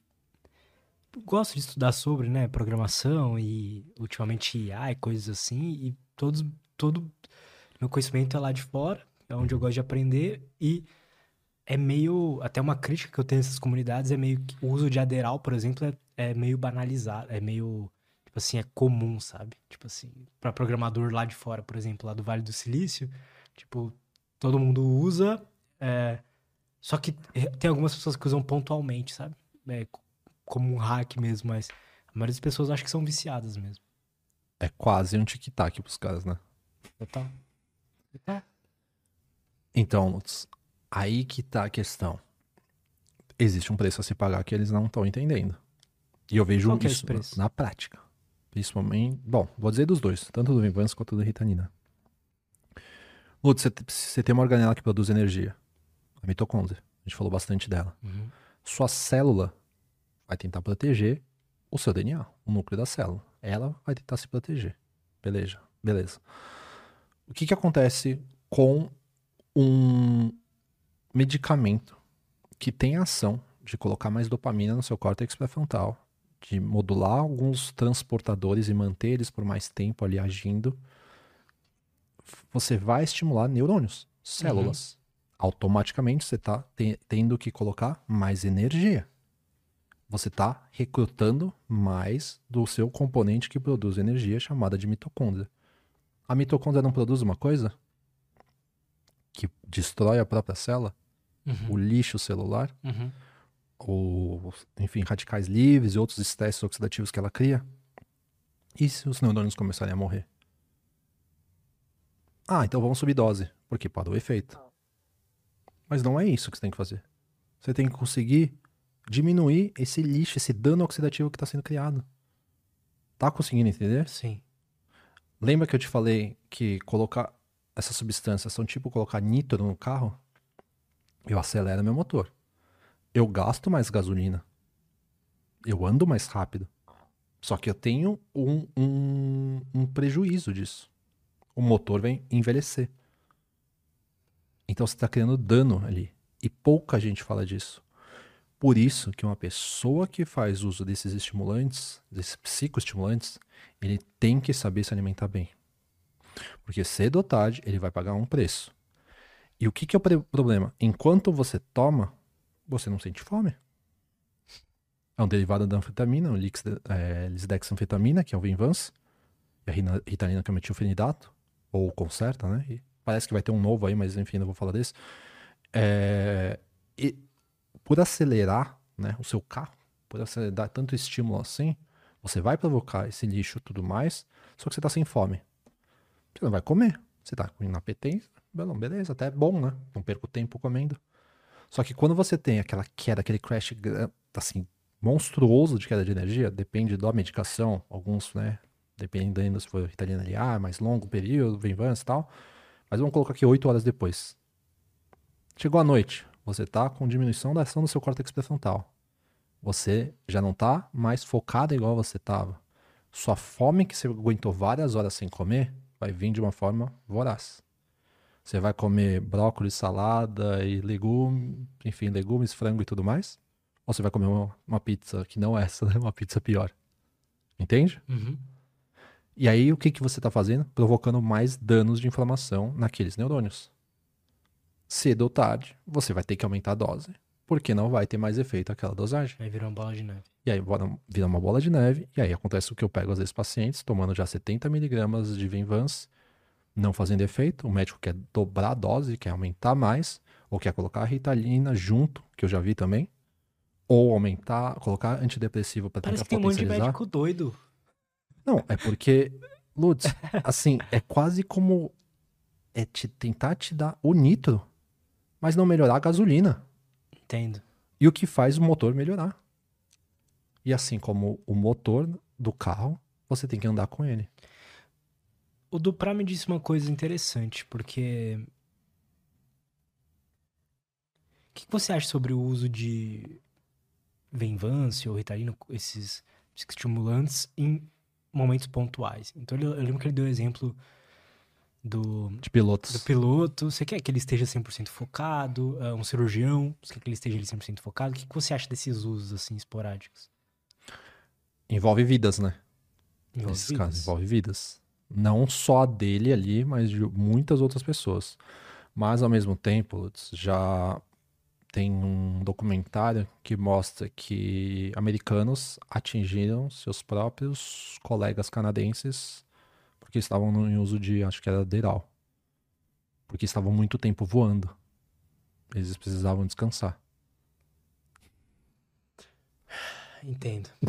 Entende que, assim, é perigoso, mas aí vem o detalhe do que ele mesmo falou. Porque essas pessoas não se cuidam. Às vezes essas pessoas não se cuidam. Não, total. E elas precisam se cuidar antes de colocar. E se colocar, então, essas pessoas precisam se cuidar mais ainda. Porque, Lutz, se eu acelero meus neurônios, as minhas células, e eu te falei que o envelhecimento, a morte, morte celular do, né, dos próprios neurônios, é, as doenças neuro- neurodegenerativas, literalmente você está matando neurônios. Se você matar uma grande quantidade, qual é o fim dessa geração que vem usando indiscriminadamente? Se vão aumentar os casos de Alzheimer, quem serão esses casos? Vai A ser muito não sabe. interessante. A gente vê o que vai acontecer daqui, sei lá, 40 anos. E Lutz, sabe o que é curioso? 30. A gente alerta essas coisas e as pessoas falam, ah, mas não tem artigos que mostram. É óbvio, não tem nem tempo para mostrar. Total. E que artigo vai estudar quais são as consequências do uso de longo prazo nisso, sendo que tem que acompanhar muito minuciosamente para entender quais foram os o que aconteceu durante esse caminho da vida da pessoa. Não vale o investimento. E quem a gente sabe quem mais investe nisso. Indústria farmacêutica. E você acha que eles não têm interesse em parar de vender o psicoestimulante que dá tanta grana pra eles? Você acha que eles têm interesse em que as pessoas parem de ser diagnosticadas com TDAH? Exatamente. E é esse que é o detalhe. Pelo contrário, eles querem que elas sejam mais diagnosticadas com TDAH. Imagina o seu corpo tendo. Existe um, um- um sistema chamado sistema neuroimune endócrino. Por que, que tem esse nome estranho? Porque qualquer reação a nível neuronal reage com o seu sistema imune. Porque você pode ter um pico de estresse de cortisol, né? Que aí afeta. O cortisol é um hormônio, então é a parte endócrina. A parte endócrina, então, sinaliza também o seu sistema imune. Para alguma. se- a- O primeiro sistema a ser identificado por causa de um estresse, o cortisol, né? Quando ele se, se estressa. O cortisol é liberado, o primeiro sistema a identificar isso é o seu sistema imune. Porque é importante. Tá? É importante acontecer isso. Beleza. A nível intestinal, pode piorar inflamação. E também a permeabilidade intestinal. Então, fragmentos das bactérias extravasam do intestino, caem na corrente sanguínea e gera o que chamamos de endotoxemia. eh, desculpa, endotoxinas.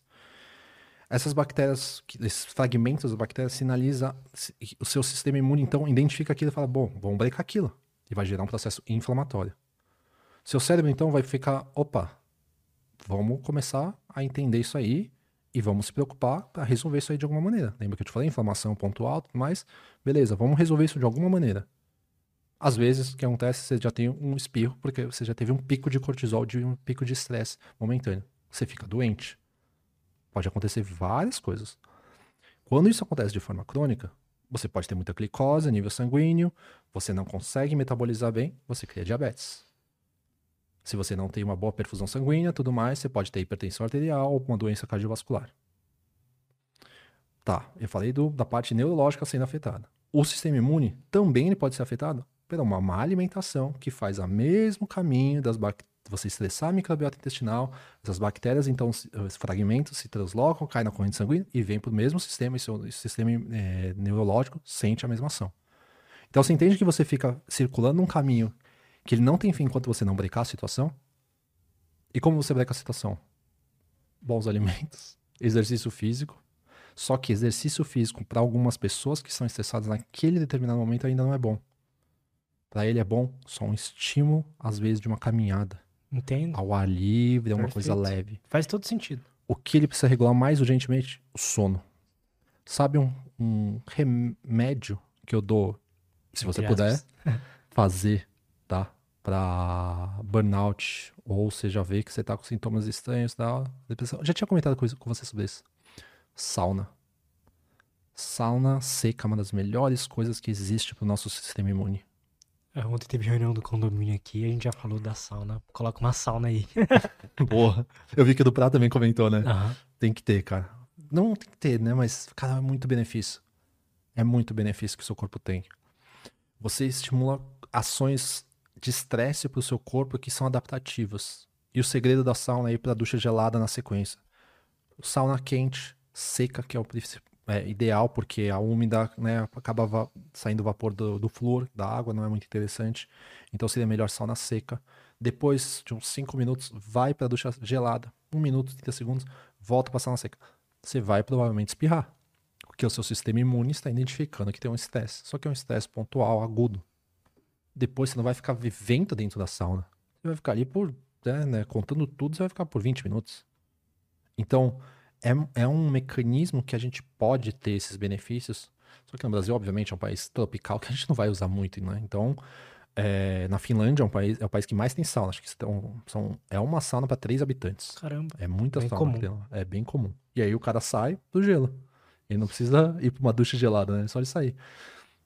Uh, Lutz, as bactérias também conseguem estimular seu sistema imune. Sabe como? As bactérias boas elas estimulam o suficiente o seu sistema imune. Não pode ficar baixo, não vai ficar em alerta e inflamação. Estimulam o suficiente para o seu sistema imune ficar bom. E por isso que pessoas que estão se alimentando bem, pessoas que estão fazendo exercício, pessoas que estão dormindo bem, quando foi a última vez que você ficou doente, Lutz?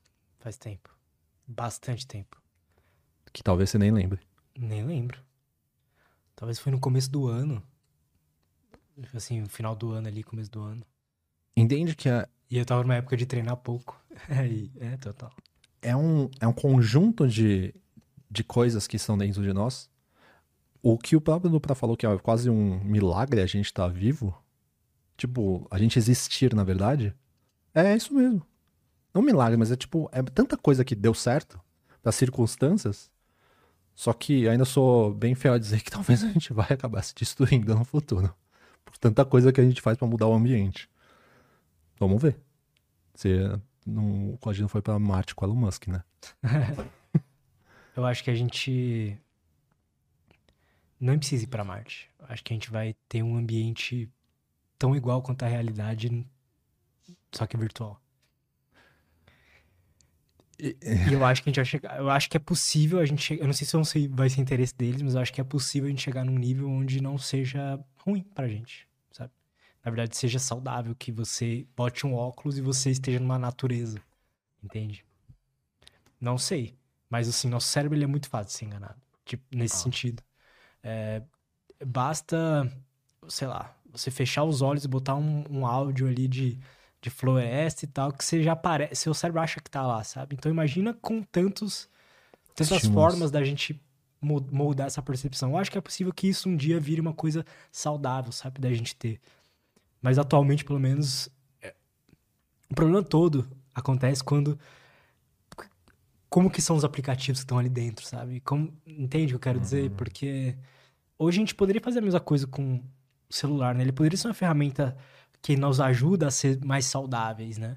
Mas, na verdade, ela dificulta muitas vezes a- alcançar um, por exemplo, dormir bem. Ele vai dificultar, dificultar você a dormir bem, entende o que eu quero dizer? Por causa dos estímulos ali e tudo mais. A gente vai conseguir dormir bem com o óculos? Aí você tira pra dormir, né? Mas será que a galera vai tirar? É aí que tá. o problema tá aí. Quão estimulante será, sabe? É, o, o- acho que o desafio é ver que a vida normal é tão dura quanto. a- Não, na verdade, que a vida normal é muito dura do que o mundo irreal. O que você tá falando é que literalmente dá pra gente viver igual na Matrix, né? Eu acho que sim. Na verdade, eu acho que é questão de tempo. E sabe que eu gosto de usar a analogia do Matrix, Lutz? Lá, quando o Morpheus fala. "Lu- Neo, nós somos isso aqui, nós somos uma bateria. Tudo isso aqui que eu te falei, Lutz, produzir energia, Total, total. elétrica e tudo mais. Aqui o que percorre de energia elétrica, a sua mitocôndria, estima-se que ela produz nessas, nessas né, produções de ATP 50 graus Celsius para a produção de toda essa, né, toda essa questão de energia e tudo mais. Então, nosso corpo produz muita energia. Então, quando a gente fala que estamos sem energia, o que de fato a gente precisa fazer é descansar. Ou, às vezes, é descansar, só que não ter estímulos do celular e outras coisas. Acho que é descansar o cérebro. Exato. Sabe onde ocorrem os maiores pensamentos da sua vida? Tenho certeza absoluta. Chuveiro. Exatamente. Porque não dá pra levar o Lavando a celular. louça. Exato. Porque é o único momento que você não consegue levar o celular. Às vezes tem gente que ouve música e tudo mais, mas não tem como. Eu tô estudando muito informação. Tipo, como que a gente lida com informação e como, enfim, como que ela afeta a gente, né? E fica bem claro quando você começa a entender que o, o excesso de estímulos informacionais vão, cri, vão é, fi- ficam ali num lugar onde você não consegue perceber aquilo no teu dia a dia, mas o seu cérebro ele tá calculando, né? Que é a memória de trabalho. Uhum. Então tá ali como se fosse na memória RAM do computador, sabe? Tá ali. é, Ele tá tendo que segurar aquela informação. Quando você dá um tempo de, tipo, ter tantas informações vindo pra você, ou você passa ali um dia, dois dias que seja um pouco mais é, afastado das informações, você dá espaço pro teu cérebro ter insights, sabe? Você dá. É, é como se liberasse memória RAM pra ele conseguir trabalhar melhor, sabe? Ele processou aquilo ali? Ele consegue processar aquilo ali e processar novas coisas, sabe? Criar novas informações, linkar uma informação com a outra. Porque pensa você encher essa memória de trabalho com informações ali, você passa o dia inteiro no celular, você tá, sei lá, todo mundo aqui tá, o quê? Uns 5 anos, todo mundo, todo mundo tem celular de 5 anos pra cá. Você tá nesses 5 anos, você nunca parou de usar celular, sabe? Então, imagina quanta coisa a gente não, não encheu, Sobrecarrega, né? não sobrecarregou, sabe? Aí, às vezes, só o ato de você tirar da memória de trabalho e botar num papel, por exemplo, escrever, você já vê que parece que sai um peso, sabe? Então, eu acho que muito da, muita da nossa energia parece que ela é gasta pra lidar com informação, sabe? Sim. Até quando a gente vai estudar, por exemplo, eu- quero até entender como, qual que é seu método de estudo, porque eu acho você muito inteligente. Obrigado. até quando a gente vai estudar, é basicamente é tão cansativo, né, pro cérebro, porque a gente tá ali tentando linkar informações, quebrar aquela informação, entender realmente, transformar aquilo num caminho neural, né, uma memória mesmo. Exato. Então, eu, eu acho que é muito importante a gente se ligar, igual você estava falando, até postei isso esses dias. A gente tem que se ligar com o que a gente coloca, com o que, que a gente se alimenta. E a gente tem que se ligar, se ligar com a quantidade e a qualidade da informação que a gente coloca pro cérebro, sabe? Que é literalmente a quantidade, a qualidade também que você coloca dentro do seu organismo para chegar no seu cérebro. Exato. Lutz, para pra analisar. Seu cérebro sente sensações ou a energia. Ele não, não precisa que ela venha do açúcar, mas ele gosta da sensação do açúcar. Porque a batata, um arroz, ele vai dar glicose também. Mas por que, que ele, você gosta mais do açúcar? Porque o estímulo da sensação é mais prazerosa ao cérebro. Entende? Aham. Mas a nível de energia, de glicose, é glicose da mesma forma. Total. Só que o negócio é tão rápido que vem de uma forma que. Cara, você vê a pupila da criança dilatando quando ele come açúcar. A nossa não, porque não é o mesmo estilo, não é a mesma. A gente não tá lidando com uma coisa totalmente nova, mas é igual quando alguém usa uma droga. Sabe? Quando alguém usa uma droga pela primeira vez, é a mesma ação. E se a gente for na questão da droga, Lutz, parece que a pessoa que usa, ela sempre busca a primeira vez que ela usa. É, exato. E talvez Busca o açúcar a gente faça a mesma coisa. Total. Acho que em qualquer estímulo, né, que a gente, qualquer prazer a gente busca é, é sempre isso, sabe? A Exatamente. gente quer buscar aquele mesmo prazer que a gente vai, que a gente sentiu da primeira vez, das primeiras vezes. Eu vou completar aquilo que você falou da dos caminhos neuronais, né, nos caminhos neurais. Eu penso que enquanto a gente está falando aqui, pensa que exatamente o seu cérebro sabe cada palavra que eu falo aqui. Isso é muito foda. Só que quando você, por exemplo, se confronta com uma nova informação, tipo a mitocôndria, você já ouviu, mas ela tipo te Você deixa não tem incomodado. significado, né, pra ela. E aí que vem o detalhe, por que, que eu não ia bem no, no- na faculdade de nutrição e tal? Tipo, ia bem porque eu já entendia uma boa base e tal, eu, mas eu, é, em termos de... de Bioquímica, por exemplo. é, de, exatamente, exatamente. Então bioquímica, tipo, eu sabia, nossa, é muito importante, eu entendo umas coisas, mas tipo, mas como é que eu vou fazer pra entender? Porque minha professora, ela era que, cara, copiar, tinha que copiar, tinha que escrever, tinha que escrever o jeito que ela fazia, tal, ela era muito metódica, então tinha que dar a resposta igual dela, então você decorava, beleza. Nunca foi bom em decorar, né? Então, é, não sei se você é assim, mas eu sempre fui muito difícil de decorar. Horrível, eu sou horrível em decorar. Tanto é que a gente já mudou É, tudo do que era, mas a gente deve ter pego uns pontos aqui. Mas então, assim, eu olhava aquilo, beleza, ah, ok, mitocôndria, tal, tal, tal, tal, beleza. Aí, foi por acaso, numa aula, que aí minha professora explicou sobre aterosclerose, né, placa de ateroma, beleza. Aí um dia, acho que, eu não sei se ela faltou, e deixou um vídeo rolando. Não, ela, ela passou o vídeo. Beleza, explicou, tipo, 40 minutos da aula entendi quase nada. Ela colocou o vídeo, aquele caminho fez todo sentido na minha cabeça. Em dois minutos, eu vi lá a- a- todo o caminho né, que acontece, que é o sistema imune, ele identifica aquilo ali, é, é, né, o HDL, LDL, se tem um desequilíbrio, o LDL oxidado, então, né, para as pessoas entenderem, não vejo o LDL como vilão, eu vejo o vilão como LDL oxidado. O que, que significa LDL oxidado? Assim como eu te falei de estresses oxidativos, LDL oxidado, estilo de vida inadequado, cria um LDL oxidado. O desequilíbrio entre LDL e HDL também é um problema. Mas para não, não dar essa aula, né? Basicamente eu vi ali, né? A, a- onde vai parar esse LDL, o porquê que ele aumenta né, a, os- o- a pressão arterial ele vai basicamente, para simplificar, ele coloca gordura por dentro em, no- na capa aqui, né? Na, na- só que na sua veia e na artéria. Então vai depositando gordura ali. E quem ajuda é o HDL. Seu sistema imune identifica aquilo, ele vai tentar corrigir aquilo. Só que como é uma, um- um- uma coisa que foi criada pelo seu próprio organismo, ele não consegue identificar aquilo. Ele acaba se juntando para tentar corrigir a, a situação. E ele não consegue. As células de defesa, chamadas de macrófagos. Ele entra ali, quem vem para proteger, ele, o HDL vem, puxa o excesso e vai tentar eliminar. Beleza. Em dois minutos de vídeo eu entendi. Eu falei, peraí. Agora tô começando a entender algumas coisas. Aí não passou essa informação, né? Nunca mais é, lidei com, muito bem com isso. Tipo, passou a vida e tal, foi acontecendo essas coisas. Outros momentos eu via que quando eu pegava o livro e tinha imagens, eu entendia. Quando nos artigos tinha imagens, eu entendia. Aí, Cara, aí via aula de alguns professores e tinha imagem, eu entendi. Falei, peraí, né? Aí mais pra frente, até uma- um dia eu te mandei, né, um vídeo até.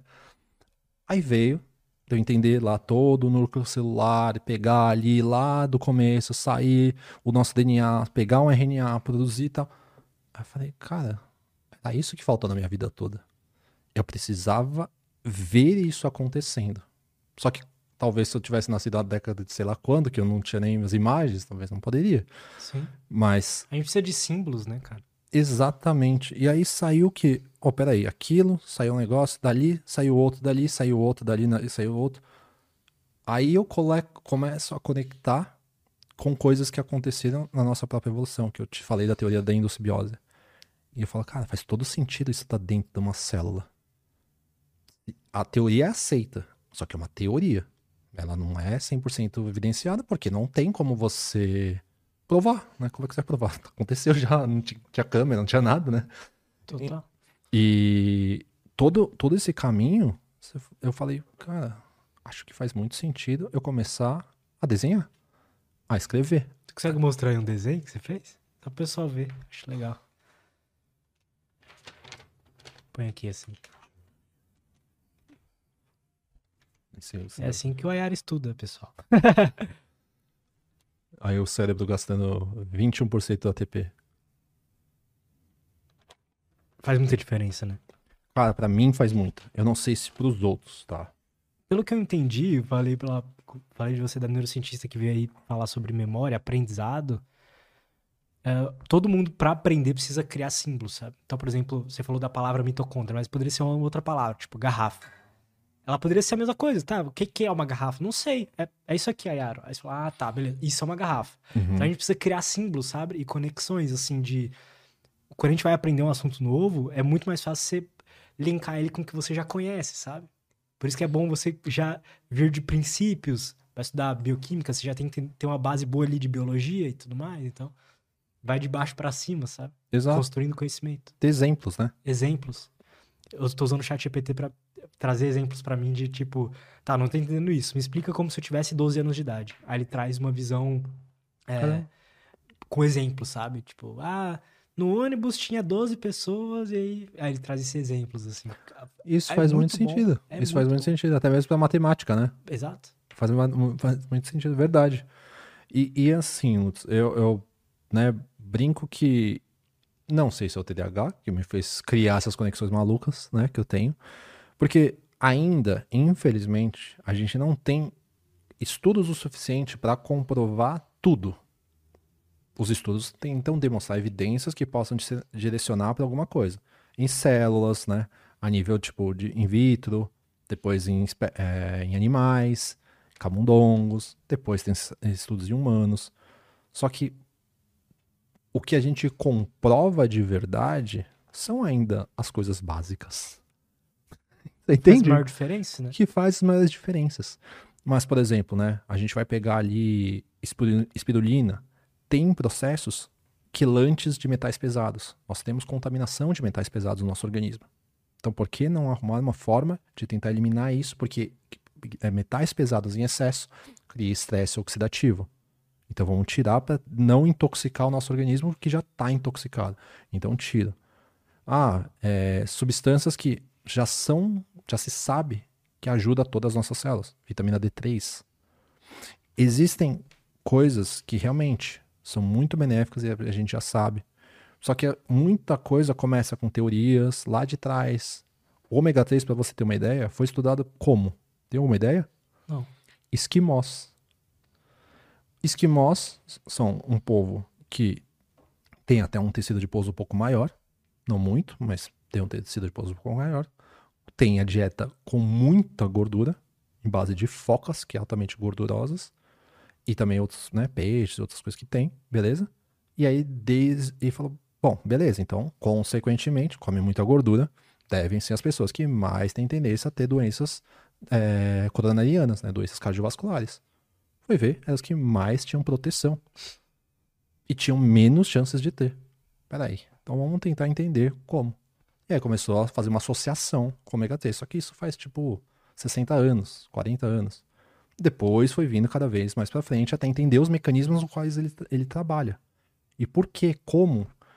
Então leva muito tempo para algumas coisas. Só que as coisas que estão acontecendo, os transtornos do neurodesenvolvimento, tá, tá vindo muito rápido, Lutz. Sim. Os transtornos da mente estão vindo muito rápido.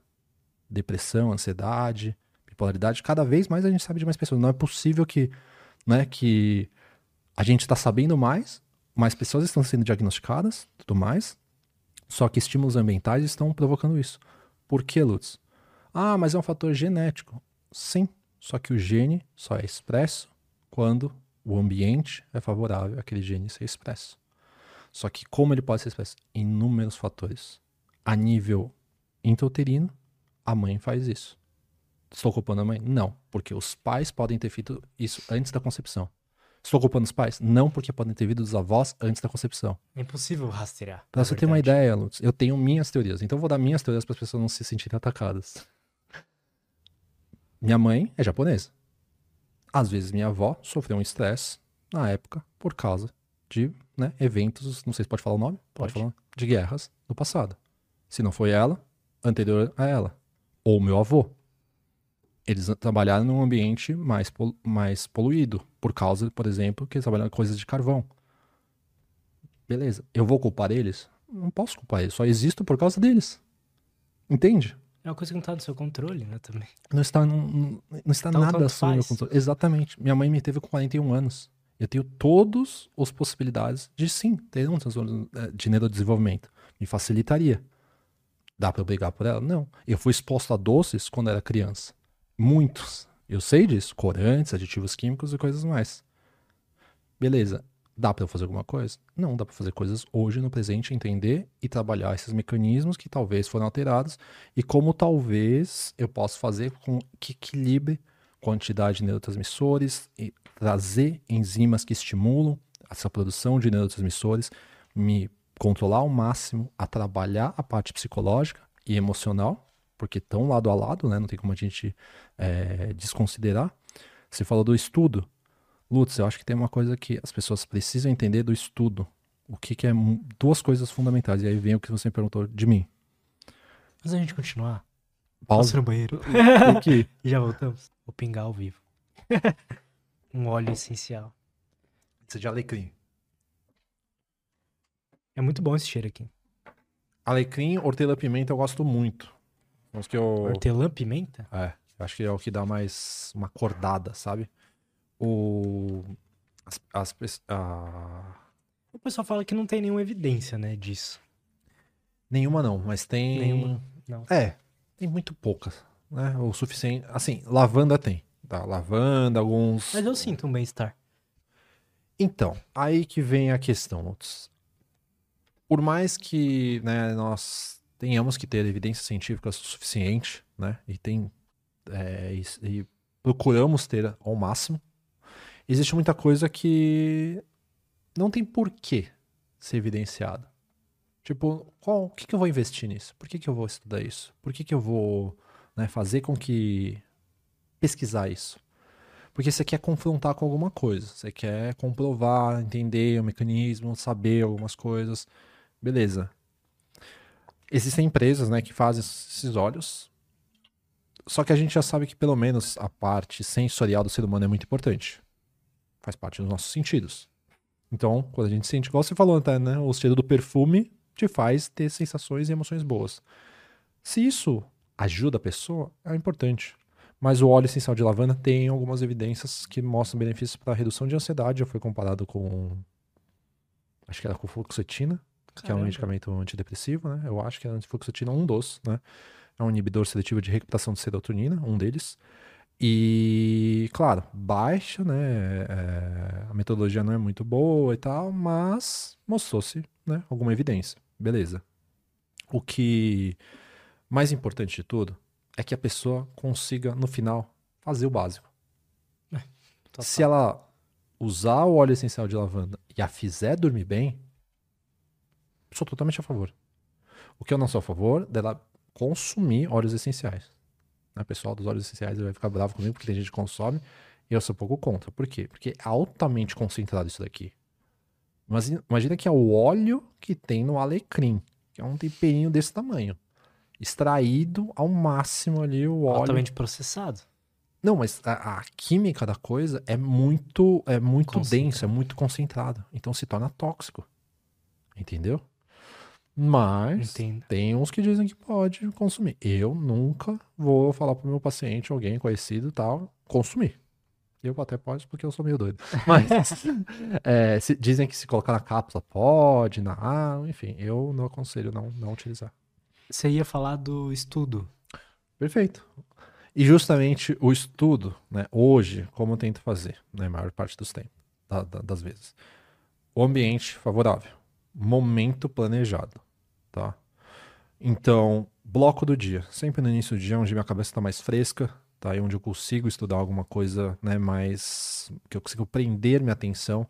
Mas eu penso que o cérebro, no meu caso, tá? No meu caso, precisa de um pouco carregar um pouco o foco, vamos dizer assim. Então, qual que é o meu ambiente? Celular no modo avião, tá? Às vezes eu posto uma coisa aqui ali no Instagram, celular no modo avião.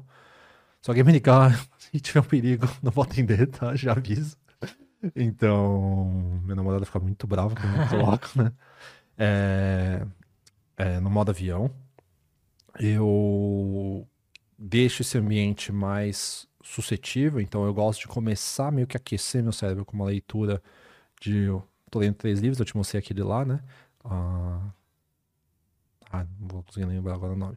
Mas enfim, tem três livros que eu estou lendo. Um deles, né? O pessoal gosta às vezes de saber qual que é. Então é o Porque Nós Dormimos, do Matthew Walker. O Super Genes da do Rudolf Tanz e do Deepak Chopra. É mais simplinho, que é até o mesmo que eu te falei do, do Super Cérebro, que é eles que fizeram antes. Uhum. E. Ah, teoria, não vou lembrar. Uhum. Enfim. E vou ler algum deles, ou leio os três, um pouquinho de cada, né? E aí eu já tenho vários insights nesse processo. Acaba conectando com muita coisa que eu já sei.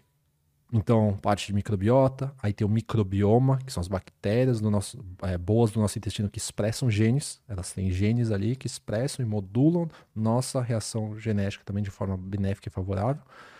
Ok. E aí eu vou conectando algumas informações. Já tento anotar ali, eu gosto de usar, ah, uma coisa, eu gosto de usar as folhas sulfites, até foi o que eu mostrei, gosto de usar, não sabia disso, por acaso. É... Como é que você faz pra deixar tudo retinho? É tudo torto. A maioria é tudo torto. Mas parece que assim, no começo, acho que você vai se identificar com isso. A folha em branco me incomoda. Uhum. E aí você precisa começar. E eu penso que o estudo ele tem que gerar isso. Você tem que ficar incomodado. E tem vezes, Lutz, que eu tô lendo ali uma página. Eu falo, cara, não entendi. Não, lê de novo. E tipo, eu não quero ler de novo. Eu quero parar de ler. Tipo, do, do incômodo. Eu falo, não, resiste esse incômodo. Aí eu volto a ler. Cara, não entendi nada. Não, volta a ler o negócio. Vou lá ler. E também tô lendo os, o Neurociências Desvendando o Sistema Nervoso. Que aí não é uma leitura, né, tipo, folhear, né? É um, é um livro texto. Estudo né? pesado, né? Que, sei lá, mil e tantas páginas. É, e assim, isso a níveis de básico de estudos, né? Agora artigos e tudo mais. Então, eu gosto de meio que dar essa aquecida e depois começar a estudar artigos, ouvir uma aula é, ver alguma coisa que vai, não vou dizer nem se conectar com aquilo que estudei, mas eu gosto de ter esse ambiente. Qual outra coisa que eu coloco nesse ambiente do momento? Um café, gosto muito, e não é nem às vezes do café, mas o cheiro, o preparo, o ritual de fazer o café, eu me sinto muito bem, tá? É, coloco, água tem que ter sempre, né? Então, café, os óleos essenciais às vezes eu deixo, às vezes não, depende, às vezes eu esqueço, mas aí deixo rolar. Tem alguns notópicos que eu uso antes, mas são os que eu tenho que usar em jejum, né? Nem notópico, é vitaminas, minerais tal, que uso. O greens eu uso um pouco antes ou depois do bloco todo, tá? O que que ajuda? Agora vamos lá, algumas técnicas, né? Que as pessoas gostam de uns hackzinhos, né? Ducha gelada, aumento súbito de adrenalina, Lutz, aumenta, ajuda a consolidar um pouco mais no, no cérebro. O que, ao que parece que é justamente a adrenalina faz isso por causa que ter esse, esse momento, para nós foi importante ter aquela lembrança.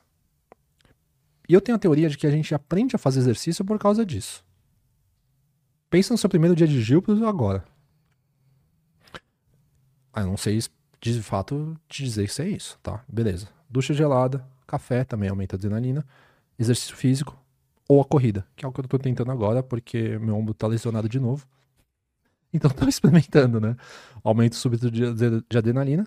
Ou se aquilo que a gente falou, não tô conseguindo ali, tá indo lá, tem muita informação já, não tô, tá funcionando, eu vou lá, faço um passeio com a Guiosa, que é a nossa cachorrinha, né? É, é um Shiba, as pessoas entenderem. É, dou uma volta com ela ou vou correr. Quanto que eu corro? 10 minutos. 15 minutos. Meu joelho não aguenta mais que isso, meu corpo não aguenta mais que isso. E na corrida eu comecei a reparar o próprio sensação desse incômodo. Só que como é um esporte que eu nunca fiz, ele me gera esse incômodo e tipo, eu quero parar. E, às vezes, e no começo eu tava parando. Só que eu falei, cara, vamos empurrar um pouco mais? Porque não dá para eu parar só porque tá ruim. Senão nunca vou me condicionar. E a mesma coisa do estudo. Tem vezes que, tipo, Perfeito. você não tá afim. Só que aí que tem a relação das emoções. E aí naquele livro ensina um pouco. Que aí eu não vou lembrar agora, até agora o nome do livro, mas quem indicou foi a Carla Tiepo, né? Aquele dia lá que eu até te mandei. É... As nossas emoções, Lutz, elas né, estão no sistema límbico. E elas são muito sensíveis a vários fatores. Só que a gente estudar e entender aquele conteúdo. Você ouviu o Ellen falar que ele fica de pinto dono por causa do, por causa do estudo, os caras fizeram até meme. É verdade. Porque você fica muito animado, você fala, cara, você entende um negócio mó complexo. Você fala, caramba, por que, que mais, mais pessoas não podem entender isso? E aí você quer explicar que você quer gritar pro mundo, você quer, tipo, você fica animado. E sim, sua libido aumenta. Por quê? Porque você fala, caramba, que da hora. Né? Então, assim, é... eu considero que as nossas emoções elas são muito importantes no início do nosso dia, de balancear elas. Mesmo quando a gente não tá afim, Lutz. E aí que tá o detalhe. Tem dia que eu vou ler uma página de um livro. E vou ter dia que eu vou ler 10 de cada um e ainda mais de neurociência, e ainda ver aulas e ainda ler um artigo. Só que tem vezes que eu vou quebrar e vou fazer um, um ou dois só. Mas eu preciso ficar treinando o meu cérebro, que é preguiçoso. Naturalmente, meu cérebro é preguiçoso. Tanto é que quando eu uso gonotrópico, alguma coisa, é para me acordar. Mas nem por isso eu abuso de cafeína. Total. Por quê? Porque a cafeína pode prejudicar meu sono. Então eu uso ela em quantidades corretas, dias que eu, que eu preciso. Hoje eu usei bem menos. E normalmente, dias de podcast, eu acabo usando bem mais. Por quê? Eu não vi a necessidade. Tá? Ontem eu dormi bem, então eu não tive necessidade. Só que fundamental, no, no básico, no básico mesmo, água tem que ter. Água. E outra coisa, hoje, né, na, né, a galera não sabe, mas eu me mudei, né? Estou em outra casa, então, outra casa, então eu tenho um ambiente só para escritório, só para estudo, só para dar consulta. Então ali eu fecho a porta e falo, bom, tô no meu mundinho. Ah, deixo sempre a janela aberta. Então ali tô no meu mundinho ali. Eu gosto muito de usar fone, né? Seja qual fone for, eu uso. Porque para mim, estímulos sensoriais, assim, fica. Não sei explicar, né? Mas acho que você vai saber. Sim. Tanto é que a gente fica mais concentrado aqui com fone. Total. Então, eu uso dá uma ajuda. O, o da Apple lá que cancela os ruídos, é maravilhoso. É o que eu tô usando. É o que eu tô usando. Às vezes eu uso, tipo, sem nada, só pra caminhar pra não quero ouvir nada. Fingir que você tá ouvindo e ninguém fala com você, é, né? É. Mas, na minha visão, quando a gente consegue ler um pouquinho, seja o que for, estudar tal, faz a gente se sentir bem. E Lutz, Não, sem dúvida. Escrever é muito bom. Escrever, pegar a caneta e tal, uh, escrever. Na minha visão, isso é melhor, porque acalma um pouco seus pensamentos. Os pensamentos são muito acelerados. E se você tem uma tendência mais ansiosa e tal, escreva. Porque aí você transcreve o papel, aquela informação, você fala, cara, deixa eu vomitar um pouquinho de informação. Até a gente estava falando né, nos bastidores bem antes, né? Que às vezes eu sinto que eu, tipo, eu leio tanto, estudo tanto, fico conectando coisas. Eu falo, cara, eu tô, preciso, né, extravasar isso aqui em algum lugar, preciso dar uma aula, fazer uma live, fazer Sim. alguma coisa, fazer um post, preciso escrever, sair da, da, da, da, informação aqui de algum lugar, porque eu preciso de, de espaço na memória. E como eu gosto de estudar tudo que envolve o corpo humano, né, seja células, mitocôndrias, alimentação, nutrientes, parte de neurociências, parte da psicologia, essas partes das emoções, a, a mim mesmo, né, que eu preciso entender várias coisas que eu tô né, buscando trabalhar, que também é importante, eu considero que escrever é fundamental. Então, assim, vamos citar, mas tem um monte de folha. tem muito. tem muita folha aqui dentro. Tem muita folha. Cara, legal. É legal. Eu tô, tô ouvindo, estudando, voltando a estudar assuntos que eu gostava quando adolescente, criança e tal. Que é programação e tudo mais. E aí eu tô tendo que aprender uh, conceitos básicos. Conceitos ali, não básicos, o pessoal tem em faculdade, mas de matemática, sabe? Então, cálculo, álgebra linear, coisas assim que para mim é muito difícil, muito difícil. Só que a sensação que você tem quando você entende é inexplicável, assim, é muito bom. E é louco porque, tipo, você não. É tão mágico essa sensação que você não. Depois que você entende aquele conceito, então um conceito simples, tipo multiplicação de matriz. Eu fiquei quebrando a cabeça de uma hora para entender como fazer e como que era o mecanismo. Mas depois que eu entendo, eu falo assim, cara, é tão óbvio, né? Fica óbvio as coisas, né? Então parece que existe um eu, você, do passado ali que não entendia, mas existe um novo que entende e que ele nem sabe como que é a sensação de não entender, sabe? Entende o que eu quero dizer? Eu tô viajando. Entendo, entendo perfeitamente. Ele não sabe a sensação de como é não entender. Isso é muito doido. E sabe o que é mais legal? Daqui a algumas semanas ou meses, você se confrontar de novo com essa informação. Porque a hora que você se confronta de novo, você entende uma nova informação a partir daquela. E você fala, caralho, é tão. Por que que. Tipo, você liga assim, você vai para um mundo que você fala, nossa, por que, que as pessoas não estão entendendo isso? Por que, que eu tô entendendo isso? Não sei como. Isso é ficar animado. É. E aí mexe com as suas emoções. Então, incomoda não entender. Mas esse incômodo tem, tem que sentir. Porque se fosse fácil tudo, Lutz, tipo, tem coisas que eu não quero nem entender, tá? Tem, tem, coisas que eu não quero nem entender. Tipo, uma coisa. Eu gosto muito de matemática, mas provavelmente eu não conseguiria ir além dessa parte, né? Depois que você usa essa parte matemática. Mas é, quando. Acho que você. Você tem que escolher algumas coisas de deixar de lado também, né? O que eu imagino, Lutz, é que você sabe aqui. Fazer uma coisa aqui. Só que faltava uma pecinha aqui. Aí você quebra a cabeça, quebra a cabeça, quebra, quebra, quebra. Aí você entende. Aí você volta pro negócio aqui. Aí beleza, você vai dar continuidade e você vai se confrontar de novo com aquele ponto. E você vai, caramba. Aquilo ali liga tudo e eu precisava só saber isso. Então eu precisava só saber, não só saber, mas algumas coisas que eu me perdi ali na, na, na nutrição, porque na faculdade é muito atropelado, é muito raso, é, né, não vou falar disso, né, mas tem um certo viés aí que a gente vai falar de pirâmide alimentar, indústria alimentar, né? A gente tem um lado da indústria farmacêutica, a gente não sabe ainda a influência que isso tem, né, na parte de parte de alimentação, porque é complicado. Lembra que eu te falei que tem artigos que mostraram já que tem muitas ações, muitas coisas envolvidas, né? E no final acaba sendo uma escolha da pessoa. Por mais que tenham grandes pessoas manipulando, nós temos que começar a construir né, um exército ali de, de conhecimento e falar: não, eu vou confrontar essa galera. E o que, que é a graça do conhecimento, Lutz? Que te incomoda não fazer se você sabe. Vamos supor É que você adquiriu todo esse conhecimento aqui nos podcasts. E você fizesse o que o Lutz do passado ainda fazia Não, é, no estilo de vida. não dá. Não dá. Te incomoda muito. Você Muito. fala, cara, eu vou dormir mal e o cara. Ó, foi não sei quem, não sei quem, não sei. Teve. Eu chamei 50 profissionais, 49 falaram sobre isso. Eu vou ainda fazer o errado, sabe? Ainda vou pôr meu dedo na tomada pra ver se dá choque? Deixa eu tentar. Não é possível. Tenho que tentar. Então, eu falo assim, tem que. Eu, eu até falei com o Du aqui nos bastidores. Tem que incomodar um pouquinho. O conhecimento ele acaba incomodando. E se você não muda, tipo. Tem gente que não muda. Mas ah, muitas vezes é por causa que seu ambiente não é favorável a mudanças. Mas é possível todo mundo mudar um pouco. E você vê casos de milhares de pessoas. Ah, comecei a fazer exercício, me sinto muito bem, perdi peso. ah. Tipo, tem um monte de feedbacks, pessoas, né? Você vê nos comentários, nos vídeos e tudo mais. Você vê comentários de pessoas que você não faz nem ideia que às vezes você mudou a vida da pessoa. E de uma forma positiva. Porque ela se sentiu daquela forma e ela melhorou, ela foi buscar mais, mais, mais, foi, foi indo mais e começou a se sentir bem e nem pagou uma consulta. Total. Não tem a necessidade. O qual que é a necessidade? Ela viver bem. Porque, Lutz, temos um, um tempo aqui, né? Nesse mundo, em teoria. Então vamos aproveitar da melhor maneira que dá.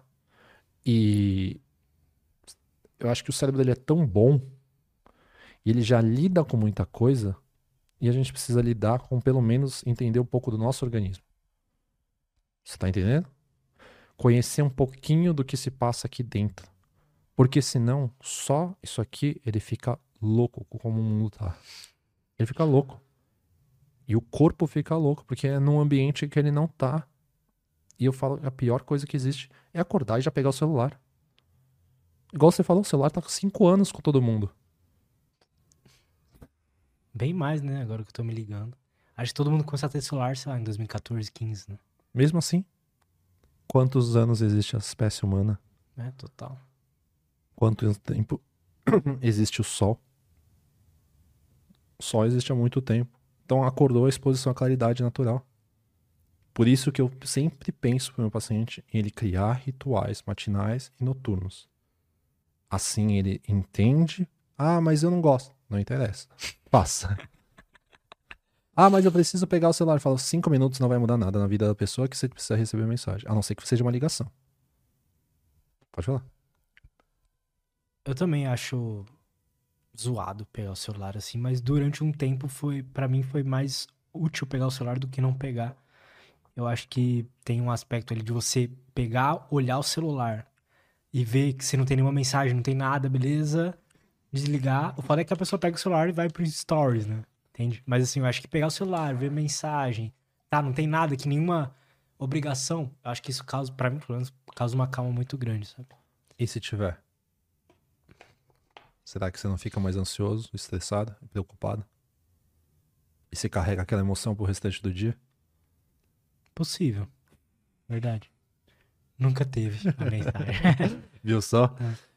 E assim, Lutz, é, é complicado por quê? Porque começa a automatizar. E quando você começa a automatizar um hábito no seu cérebro que ele é prejudicial a ele, é muito ruim. Automatizar beber água não é ruim.